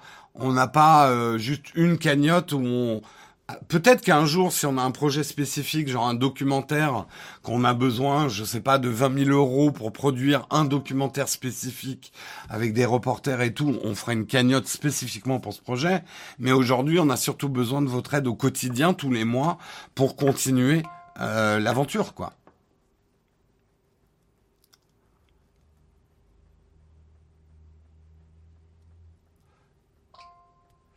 On est dans le niveau 5 du train de la hype, c'est incroyable. On y est presque, on y est presque. Euh, merci Blood Angel 27 760. Alors, un dernier truc. C'est un peu forceur ce que je fais depuis deux jours. Euh, si je suis un peu forceur, c'est qu'on en a besoin. Voilà, je vais pas vous le cacher. Euh, c'est qu'on en a besoin. Comme je vous l'ai expliqué, si on fait pas ça, beaucoup de gens n'y pensent pas, le font pas. C'est la nature humaine. Euh, c'est comme ça. Et euh, ok pour une cagnotte à 20 000 euros, mais sans le port lightning. Sans le port lightning. Merci Descent Detox pour ton prime également. Merci. Ça y est, on est dans le train de la hype. Niveau 5. Mon Dieu, mon Dieu, mon Dieu. Je vous ferai pas ça tout le temps, euh, bien évidemment, mais c'est important qu'on passe un peu de temps. C'est important qu'on en parle parce que j'essaie d'être très transparent sur où va l'argent. Euh, je sais que je pourrais faire passer la pilule et il y a un truc quand même qui est important. Je m'engage auprès de vous. Je n'aime pas les sub-goals. Parce que je trouve que les sub-goals sont une manière d'être forceur sans être forceur. Et je critique pas les gens qui font des sub-goals. Peut-être qu'on en fera un jour. Mais philosophiquement, je trouve que le sub-goal est une manière de faire passer la pilule cool, mais un, chouille trompeuse. Et c'est un peu un hochet. Oh là là, j'ai un sub-goal de... Mais ça, c'est plus cool. Moi, ce que je fais, c'est moins cool. Mais je trouve que intellectuellement, c'est plus franc euh, vis-à-vis de vous. Voilà. Merci, merci Mario Twitch Fortnite pour euh, qui a offert un abonnement à Super Kevin 75. Les sub goals, ça serait si j'affichais en bas de l'émission euh, un, un but, je sais pas, 2000 euros quand on arrive à 2000 euros de sub et de prime, euh, on franchit un palier. Donc tu as un espèce de d'une barre de progression qui avance. Donc c'est un peu un hochet qui site finalement à donner euh, avec des paliers en fait. Et je trouve que c'est un peu un hochet moi, mais.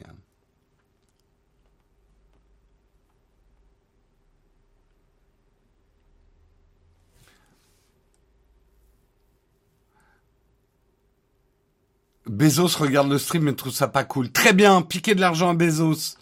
C'est très bien ça.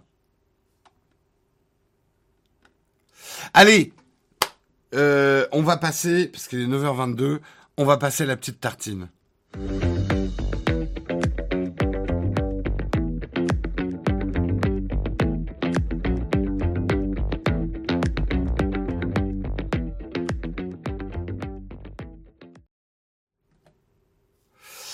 Euh, la tartine. Attends, si tu as un contact pour simplifier le Prime sur iOS, ça serait pas de refus. Je vous l'ai dit, le Prime sur iOS, faites-le avec votre navigateur sur votre smartphone ou votre tablette. Faites-le à partir de Safari. Sinon, ça marche pas. Dans l'appli en elle-même, ça marche pas. Euh, de quoi je voulais parler euh, dans la tartine? Je retrouve mon article et mes esprits. Au secours, PlayStation et Xbox envisagent d'autoriser la publicité dans les jeux. Alors là, vous êtes déjà crispé, hein, vous avez planté vos ongles dans la table. Je ne veux pas de publicité dans mes jeux vidéo. Ah, ah. Au troisième trimestre 2022, la publicité pourrait débarquer de manière officielle dans les jeux vidéo. S'il y en a toujours eu dans certains, on pense notamment au bord de terrain dans FIFA, au smartphone Sony dans Uncharted, à la bannière Nissan dans Quantum Break, ou bien les fausses pubs dans GTA. Cette pratique est pour l'instant pas très répandue, et surtout dépend du bon vouloir des développeurs. Les pubs ne peuvent pas changer en temps réel ou cibler leur utilisateur, contrairement à ce qu'on retrouve sur de nombreux jeux mobiles. Oui, la pub existe beaucoup dans les jeux mobiles, par contre, on est d'accord. A priori, les régies que voudrait monter euh, Sony pour sa PlayStation et Xbox, elles veulent monter des régies publicitaires. A priori, elles seraient réservées à des offres free-to-play, qui reposent aujourd'hui sur ce modèle de contenu additionnel. Microsoft et Sony auraient la même idée, à savoir de permettre à des annonceurs d'insérer leurs pubs discrètement dans des jeux ou plus ou moins discrètement lors d'un chargement par exemple, afin d'offrir aux développeurs une source de revenus supplémentaire. Microsoft aurait décidé de ne prélever aucune commission, tandis que Sony réfléchirait encore à la question. Concrètement, à quoi cela ressemblerait-il? Dans un jeu de course, on peut imaginer que les panneaux au bord de la route, avec des pubs qui changent. À l'ouverture d'un niveau, une vidéo de quelques secondes pourrait être aussi projetée. L'hypothèse d'offrir une récompense contre une pub regardée volontairement serait aussi sur la table, du moins chez Sony. Un tel changement ne risque-t-il pas de provoquer une gigantesque polémique? L'exemple le plus récent est celui d'UFC 4 d'Electronic Arts qui avait tenté d'insérer de la publicité avant d'y renoncer. Ils avaient néanmoins une différence fondamentale. UFC était payant. Si Microsoft et Sony commencent par les jeux gratuits, tout en permettant aux utilisateurs de débloquer du contenu en regardant des pubs, alors peut-être qu'ils feront l'unanimité. Il y a beaucoup à détricoter là-dedans. En fait, quand on parle de pub dans les jeux vidéo, merci euh, Matt Gammon pour ton Prime. Euh, et merci beaucoup pour ton Prime. Alors, il y a toujours eu des fantasmes autour de la pub dans les jeux vidéo. Et ça existe depuis que les jeux vidéo existent. Euh, ouais, j'ai pas envie de voir un logo McDo sur le boss que je suis en train de descendre.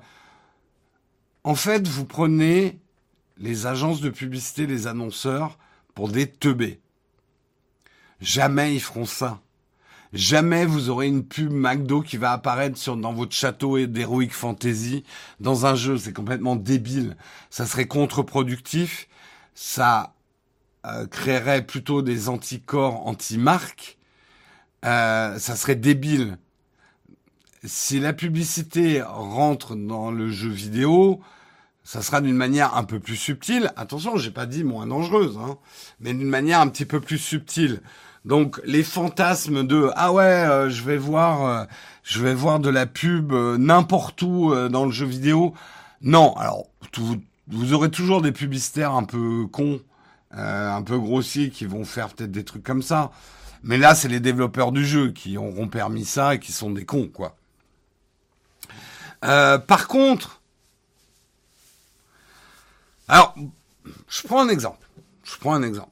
Je, je joue pas mal en ce moment à Warhammer, euh, Warhammer Total War 3, euh, enfin Total War Warhammer 3, pardon, qui a des écrans de chargement très longs.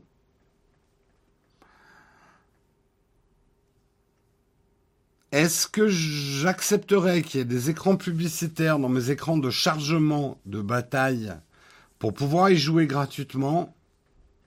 Au début, oui. Juste pour voir si le jeu me plaît, ça, m'irait bien en fait.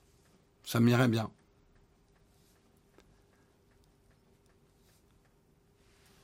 Après, s'ils me mettent de la pub dans un jeu que j'ai payé, alors là, je fais. Ah mais tout, j'ai D'ailleurs, vous savez, hein, j'ai un grief avec Canal+ qui ose mettre de la pub alors que je paye mon putain d'abonnement tu ne me mets pas de pub quand je paye un abonnement. Je sais ce que certains vont me dire. Si j'avais un moyen de technique de résoudre le problème du fait que vous voyez les sponsors, si vous êtes YouTube Premium, euh, ou que vous subez ou que vous êtes un contributeur à la chaîne, si j'avais les moyens techniques d'enlever les sponsors euh, pour les gens qui contribuent à la chaîne, je le ferais. Les moyens techniques n'existent pas. C'est tout ce que je peux vous dire. J'estime que si moi je paye un truc, je ne veux pas de pub du tout, quoi.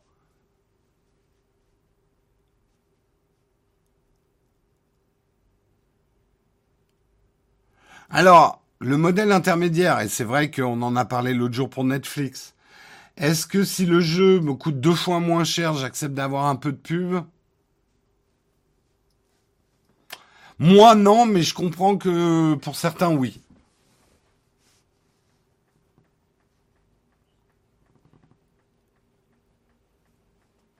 Ouais, ouais, non, mais il faut bien comprendre que on n'a pas de moyens techniques d'enlever les sponsors des vidéos pour ceux qui sont YouTube Premium ou ceux qui seront contributeurs, tu vois.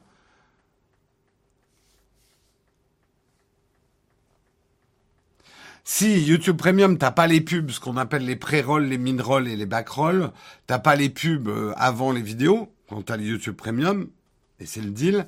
Mais par contre, quand euh, quand tu as un sponsor euh, Winamax, NordVPN, euh, Rhino Shield euh, dans la vidéo, ça n'est pas enlevé. Parce qu'on peut pas techniquement.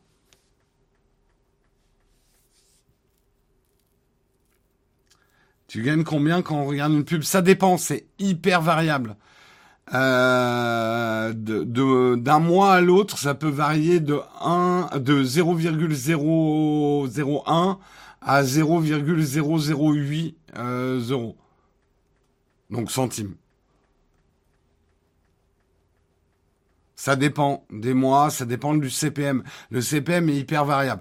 Donc tous les mecs qui vous disent c'est, euh, je sais pas, 100 euros 1000 vues ou je sais plus la règle, ils ne connaissent absolument pas comment ça fonctionne euh, le, la pub. Tu peux pas doubler la vidéo et la réserver au YouTube Premium? Non, on n'a pas le moyen technique de faire ça. Non, non, ça serait. Non, mais même techniquement, nous, on n'a pas de moyen d'identifier. Alors, YouTube a le moyen d'identifier qui est un premium. C'est vrai que YouTube pourrait le faire, ça. Nous dire, euh, mettez une version sans votre sponsor ici pour les YouTube Premium. Euh, mais euh, technique, eux, techniquement, ils savent que vous, vous êtes un premium quand vous regardez. Nous, on le sait pas, on n'a pas le fichier de nos viewers. Hein. Et en plus, ça poserait effectivement des problèmes de référencement. Enfin, ça splitterait les audiences. Mais YouTube pourrait faire quelque chose hein, dans ce sens-là. Mais la balle est dans le camp de, YouTube. Le problème, c'est que si YouTube commence à faire ça, ils vont vouloir l'argent des sponsors. Aujourd'hui, YouTube ne touche rien sur nos sponsors euh, à nous. Ils prennent zéro. Si YouTube met en place un système pour gérer les sponsors qu'on a dans les, les vidéos, ils vont vouloir leur part du gâteau.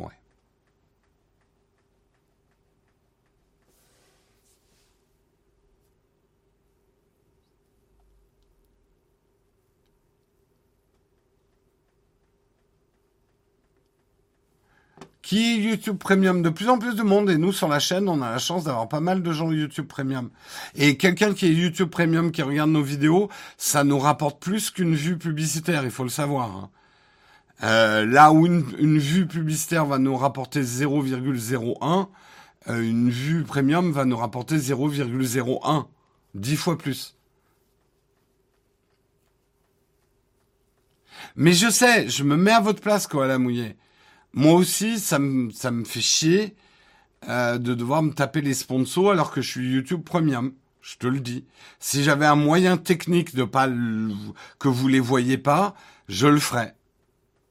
Mais la question serait encore plus compliquée si on, et moi j'aimerais, mais j'aimerais aussi que les gens qui nous font des subs, des primes ou euh, des Patreons ne voient pas les sponsors. Mais là, c'est impossible parce que il faudrait que j'arrive à faire une corrélation entre les fichiers Patreon, euh, Twitch et YouTube pour savoir qui vous êtes quand vous regardez. Ce serait impossible.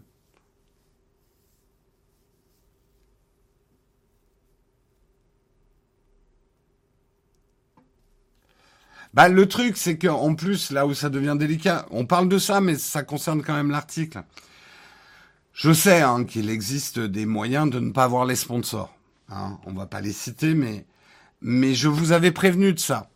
Je ne blâme pas ceux qui l'utilisent. Mais qu'est-ce qui va se passer? Euh, En fait, les, les, les mecs qui utilisent ces systèmes-là, ils disent de telle seconde à telle seconde, le youtubeur a mis un sponsor. Donc je te donne le moyen de le sauter. Qu'est-ce qu'il va faire le youtubeur Parce que lui, il a besoin quand même de, gagner sa croûte. Ben du coup, son sponsor, il va le diluer dans la vidéo pour pas que ça soit identifiable. Il va même pas dire qu'il a un sponsor. Et là, on tombe dans la publicité. La vraie publicité dangereuse, c'est la publicité cachée. pas la publicité pour les steaks cachés. Hein la publicité qui est cachée. C'est pas la même chose. Euh, après, tu peux avoir de la publicité pour les steaks cachés qui est cachée. Ça devient compliqué. Charal. Merci Charal de m'envoyer un petit chèque. Euh, non, mais voyez, il y a un truc. Là, je m'adresse aux anti-pubs qui utilisent plein de systèmes pour éviter toute forme de publicité. Je comprends votre combat, mais méfiez-vous du monde que vous allez créer où la publicité va être tellement imbriquée dans le contenu que vous n'allez plus la voir. Blague non validée. Merci d'avoir. Heureusement que j'ai un, comité anti-blague nulle. Hein.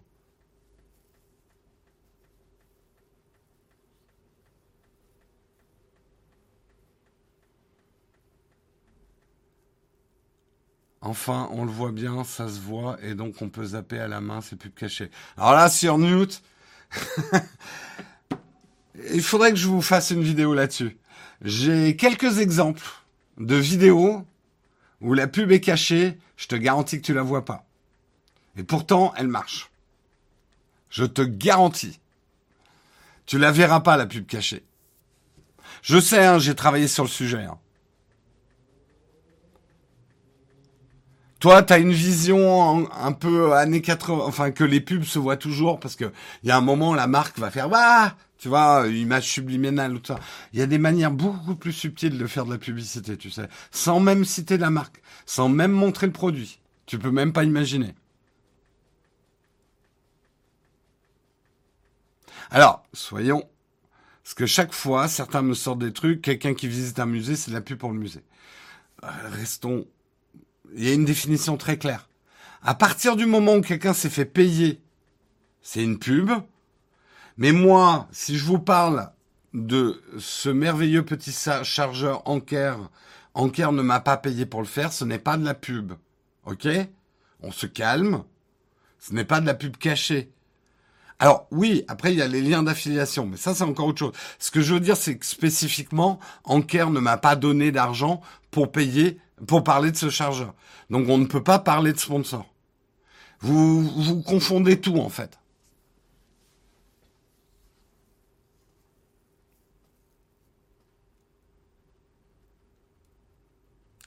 Non, mon background. D'abord, c'est pas de l'IKEA. Déjà, parce que c'est un meuble de récupération. Euh, et c'est pas les formats Ikea. Donc je sais que ça vient pas d'Ikea. C'est un meuble que j'ai récupéré dans la rue, ça. Et que j'ai repeint. Euh, mais si c'était de l'IKEA, tant qu'IKEA me paye pas, c'est pas de la pub pour IKEA. Ça, vous mettez-le vous dans la tête. Hein. Je ne fais pas de la pub pour euh, Terminator, ils m'ont pas payé.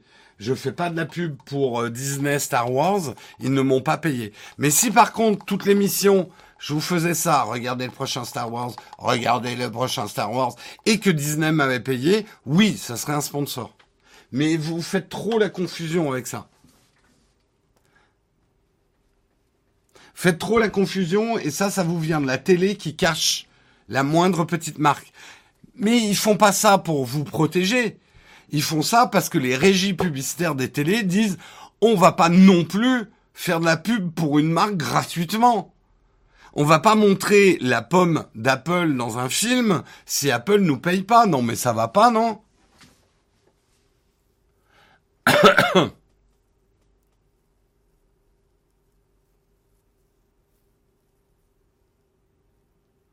Est-ce que parler d'Anker, même si le produit est bien, c'est aussi un appel au cas où Anker pourrait être une super sponsor dans une future revue? Ben, tu vois, si j'avais parlé et que, mais là, je vous invite à à, m'envoyer euh, à m'envoyer la merde, comment il s'appelle? Les gens de euh, pour la concurrence et les fraudes. Si, là, depuis le début de l'émission, je vous parle de cette batterie en vous disant Anker ne m'a pas payé, mais qui s'avère que depuis le début de l'émission, Anker me paye, ah là, oui, là, là, je vous ai fait de la pub cachée, ouais. La DGCCCRF, merci.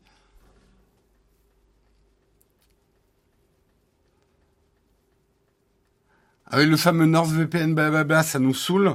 En attendant, si je vous dis, si je vous dis VPN, vous pensez à quoi? Si je vous dis coq pour smartphone, je vous pensez à quoi? Et si je vous dis euh, jeu freemium d'Heroic Fantasy, vous pensez à qui? La répétition, ça vous saoule, mais ça marche hyper bien en pub. Hein.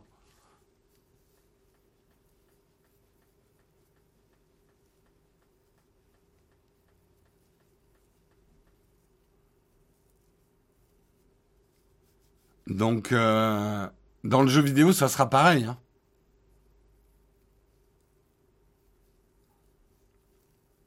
Ouais, moi j'ai toujours trouvé ça un petit peu débile de cacher ses logos. Mais c'est moi. Parce que je suis désolé, euh, on parle demain. Si je suis pas payé, j'ai jamais été payé par Apple, euh, mais ça m'empêche pas de parler de produits Apple et je vais pas vous mettre un gros sticker. Je, je trouve ça un peu ridicule en fait, parce que en plus Apple le sait très bien. Vous savez tous que c'est un Mac. Il y a pas que, il suffit pas de voir la pomme pour voir que c'est un Mac quoi. Donc c'est un, c'est, ça attire presque plus l'attention qu'autre chose, je trouve.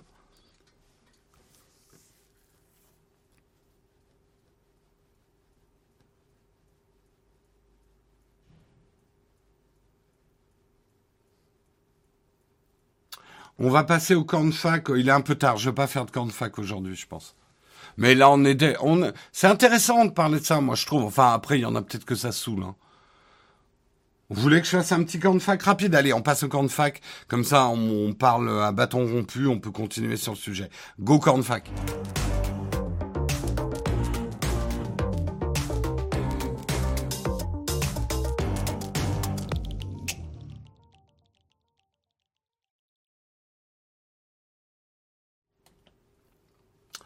Surtout que vous avez des questions intéressantes. Pourquoi les pubs lors des séances de cinéma? Alors il faut savoir que le cinéma est l'endroit où tu as le moins d'anticorps anti-publicitaires. C'est-à-dire comme tu es dans un lieu de détente, t'es pas chez toi, t'as pas tes repères, t'as rien qui te distrait, t'es focalisé sur l'écran dans une salle sombre, c'est là où les publicités sont les plus efficaces en agrément, ce qu'on appelle en, en agrément, c'est-à-dire c'est agréable pour toi les pubs d'une certaine façon et tes anticorps ce qui te fait dire oula c'est de la pub j'ai pas envie de regarder ça euh, c'est au cinéma qui sont les moins forts.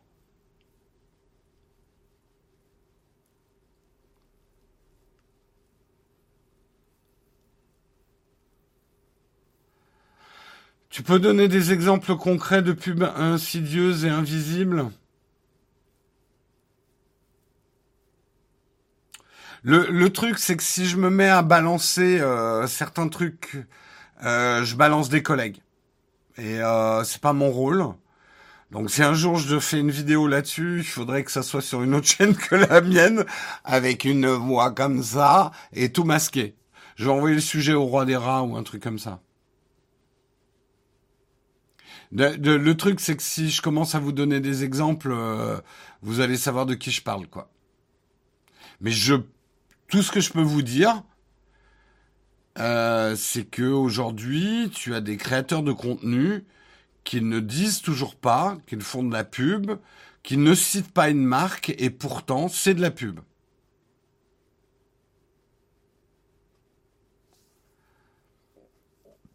Ouais, vas-y, balance, c'est ça, ouais. Tu mon business sur Note, ça te fera rire.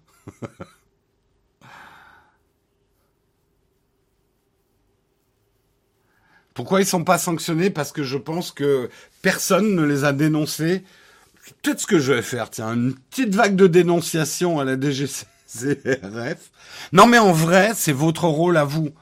On a un organisme en France contre la répression des fraudes et la pub cachée est une fraude. La pub cachée n'est pas que un danger pour vous. La pub cachée, c'est de la concurrence déloyale des marques entre elles. C'est votre rôle aussi c'est pas à vous de demander aux youtubeurs combien ils gagnent ou de faire leur comptabilité devant vous. C'est pas votre rôle et les youtubeurs n'ont pas à vous dire les chiffres et n'ont pas à vous révéler leur vie privée. Par contre, la DGCCRF, c'est son rôle. Et elle, elle peut me demander mon chiffre d'affaires et décortiquer ma compta pour voir où sont mes flux financiers. Bah, si vous avez des doutes, et ça je vous le dis fortement, si vous avez des doutes sur un youtubeur ou un influenceur, ou vous voyez un truc sur Instagram et vous dites il y a quelque chose de, de pas, c'est pas clair là, c'est pas clair. Eh ben, vous, la DGCCRF a mis un site pour justement que vous puissiez faire des reports. Alors je sais, les gens vont me dire oui, mais pays de délation et tout. Là, c'est important parce que vous protégez les consommateurs et vous protégez le marché en faisant ça vous faites un signal conso pour signaler. Et si vous avez un doute, dans le doute, faites-le. Mais c'est à la DGCCRF d'aller contrôler l'influenceur. C'est pas à vous de mener votre enquête. Et si, et je vous le dis droit dans les yeux, si vous avez un doute sur moi, vous dites Jérôme, il rentre un petit peu trop dans les business models, il nous fait le coup de tout nous dire, il y a des trucs chelous, chelous, chelous. Je suis sûr que Anker l'a payé pour parler de ça. Envoyez-moi la DGCCRF. Pas de problème. Mais c'est que à eux que je vais rendre des comptes, pas à vous.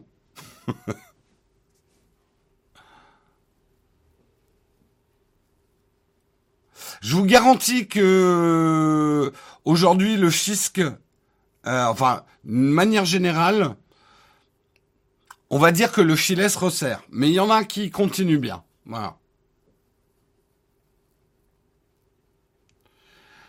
Faire la promotion d'un produit qu'on dit avoir acheté alors qu'il nous a été donné et permis de tester, est-ce que c'est de la publicité mensongère?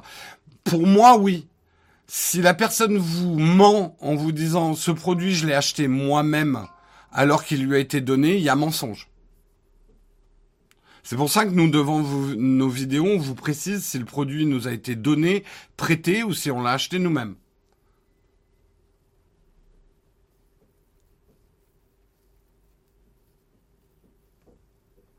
Pourquoi les youtubeurs doivent dire quand il y a une pub sponsor, alors dans un film ou une musique de, il n'y a pas besoin de l'annoncer. Parce que c'est pas exactement les mêmes formes de publicité. Et en théorie, dans un film, tu as quand même une mention qui est pas au début, euh, qui va recenser. Le truc, c'est qu'il faut comprendre que sur un film, la plupart du temps, c'est plus un échange marchandise qu'autre chose. C'est-à-dire Apple va donner des Macs à la production du film euh, après, il peut y avoir des paiements, mais puis c'est pas le même fonctionnement, c'est pas la même influence non plus. Hein. Il y a une grosse différence entre quelqu'un qui va tester un produit et vous dire oh là là, ce chargeur il est vraiment trop bien et tout. Donc finalement vous influencez quand même dans votre. Et si j'étais dans un film et que euh, juste dans une scène je fais ça, tu vois, c'est pas la même forme de publicité et c'est pas la même efficacité en plus.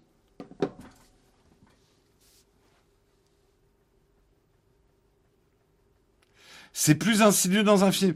Pour moi, alors moi, parce que je suis un jusqu'au boutiste de la pub cachée, je suis vraiment...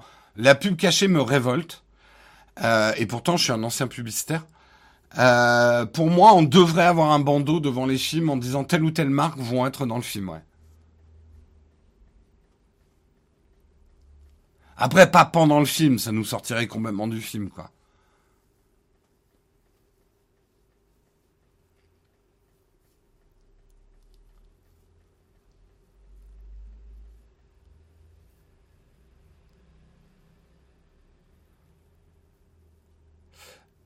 Euh, quand tu nous parles très souvent de Peak Design, c'est de la pub cachée. Non, Peak Design ne m'a jamais payé euh, pour parler de leurs produits. Après, j'ai un lien d'affiliation, c'est-à-dire si vous achetez du Peak Design en utilisant euh, mon lien d'affiliation, je touche une commission sur les ventes. Mais c'est pas pareil. Et ça, je peux vous l'expliquer. Le lien d'affiliation, être payé par une marque, pour moi, c'est pas la même chose.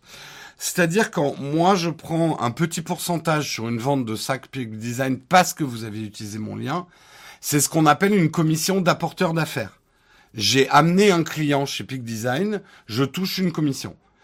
En France, c'est réglementé, c'est jusqu'à 10%, c'est ce qu'on appelle des commissions d'apporteur d'affaires, c'est tout à fait légal, l'affiliation, et ça se pratique dans plein de business. Si Peak Design me payait pour parler d'eux, ça, c'est encore autre chose.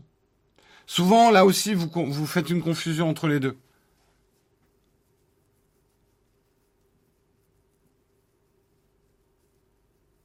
Si, si, il y a des remerciements et des déclarations de marque à la fin des films. Mais moi, je pense que ça devrait être au début des films. Parce que là aussi, je m'étais énervé contre Casey Neistat quand il avait fait sa vidéo sponsor euh, Samsung et qu'il avait cité la sponsor à la fin de la vidéo. J'avais trouvé ça malhonnête parce que tu attends que les gens aient fini la vidéo pour dire ah et, à propos c'est Samsung qui a payé et vous avez vu une pub pour Samsung. Non non non, ça c'est pas honnête. Tu avertis au début. Ouais, je sais, ça fait moins cool, mais euh, c'est pas grave. Justement, la pub n'est pas quelque chose de cool.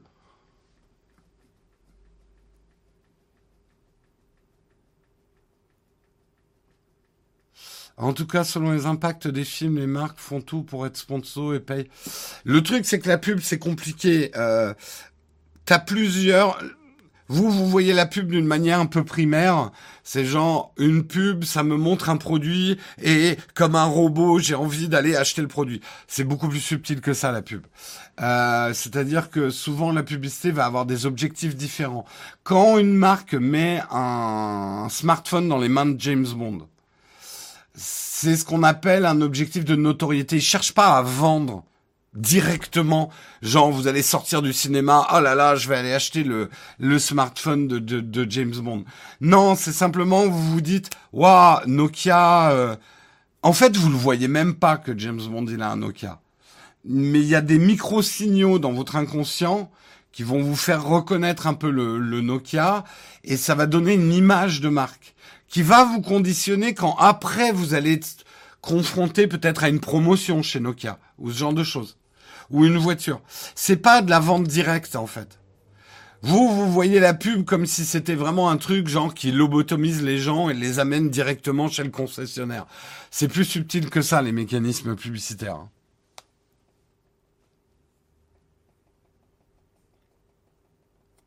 Est-ce que lorsque je commande une bière dans un bar, c'est une pub? Je comprends pas Harry Potter. Tant que t'es pas payé pour faire quelque chose, c'est pas une pub. Bon, sur ce, on est en train de battre le record de l'émission la plus longue, mais moi je trouve ça passionnant ces débats. Je trouve ça passionnant.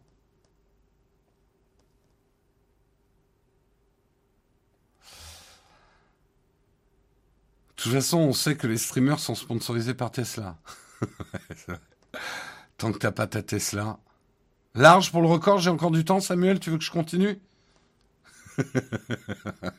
Non, il faut que j'y aille. On a une réunion en plus dans 10 minutes. Euh, normalement, je fais une petite pause. Euh, gaming ce soir, on va dire un petit 70% de chance de gaming.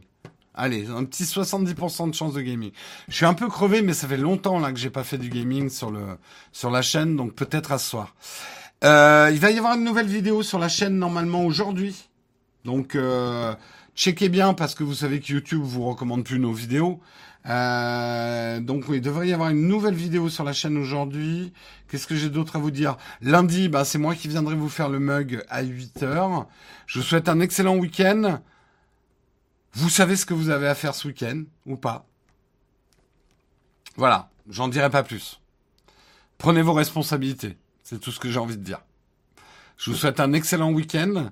Euh, et D'accord, merci Jess. Je viens de voir dans l'oreillette ta recommandation. Euh, prenez vos responsabilités. Je vous dis même pas ce qu'il faut faire dimanche. Je dis juste prenez vos responsabilités.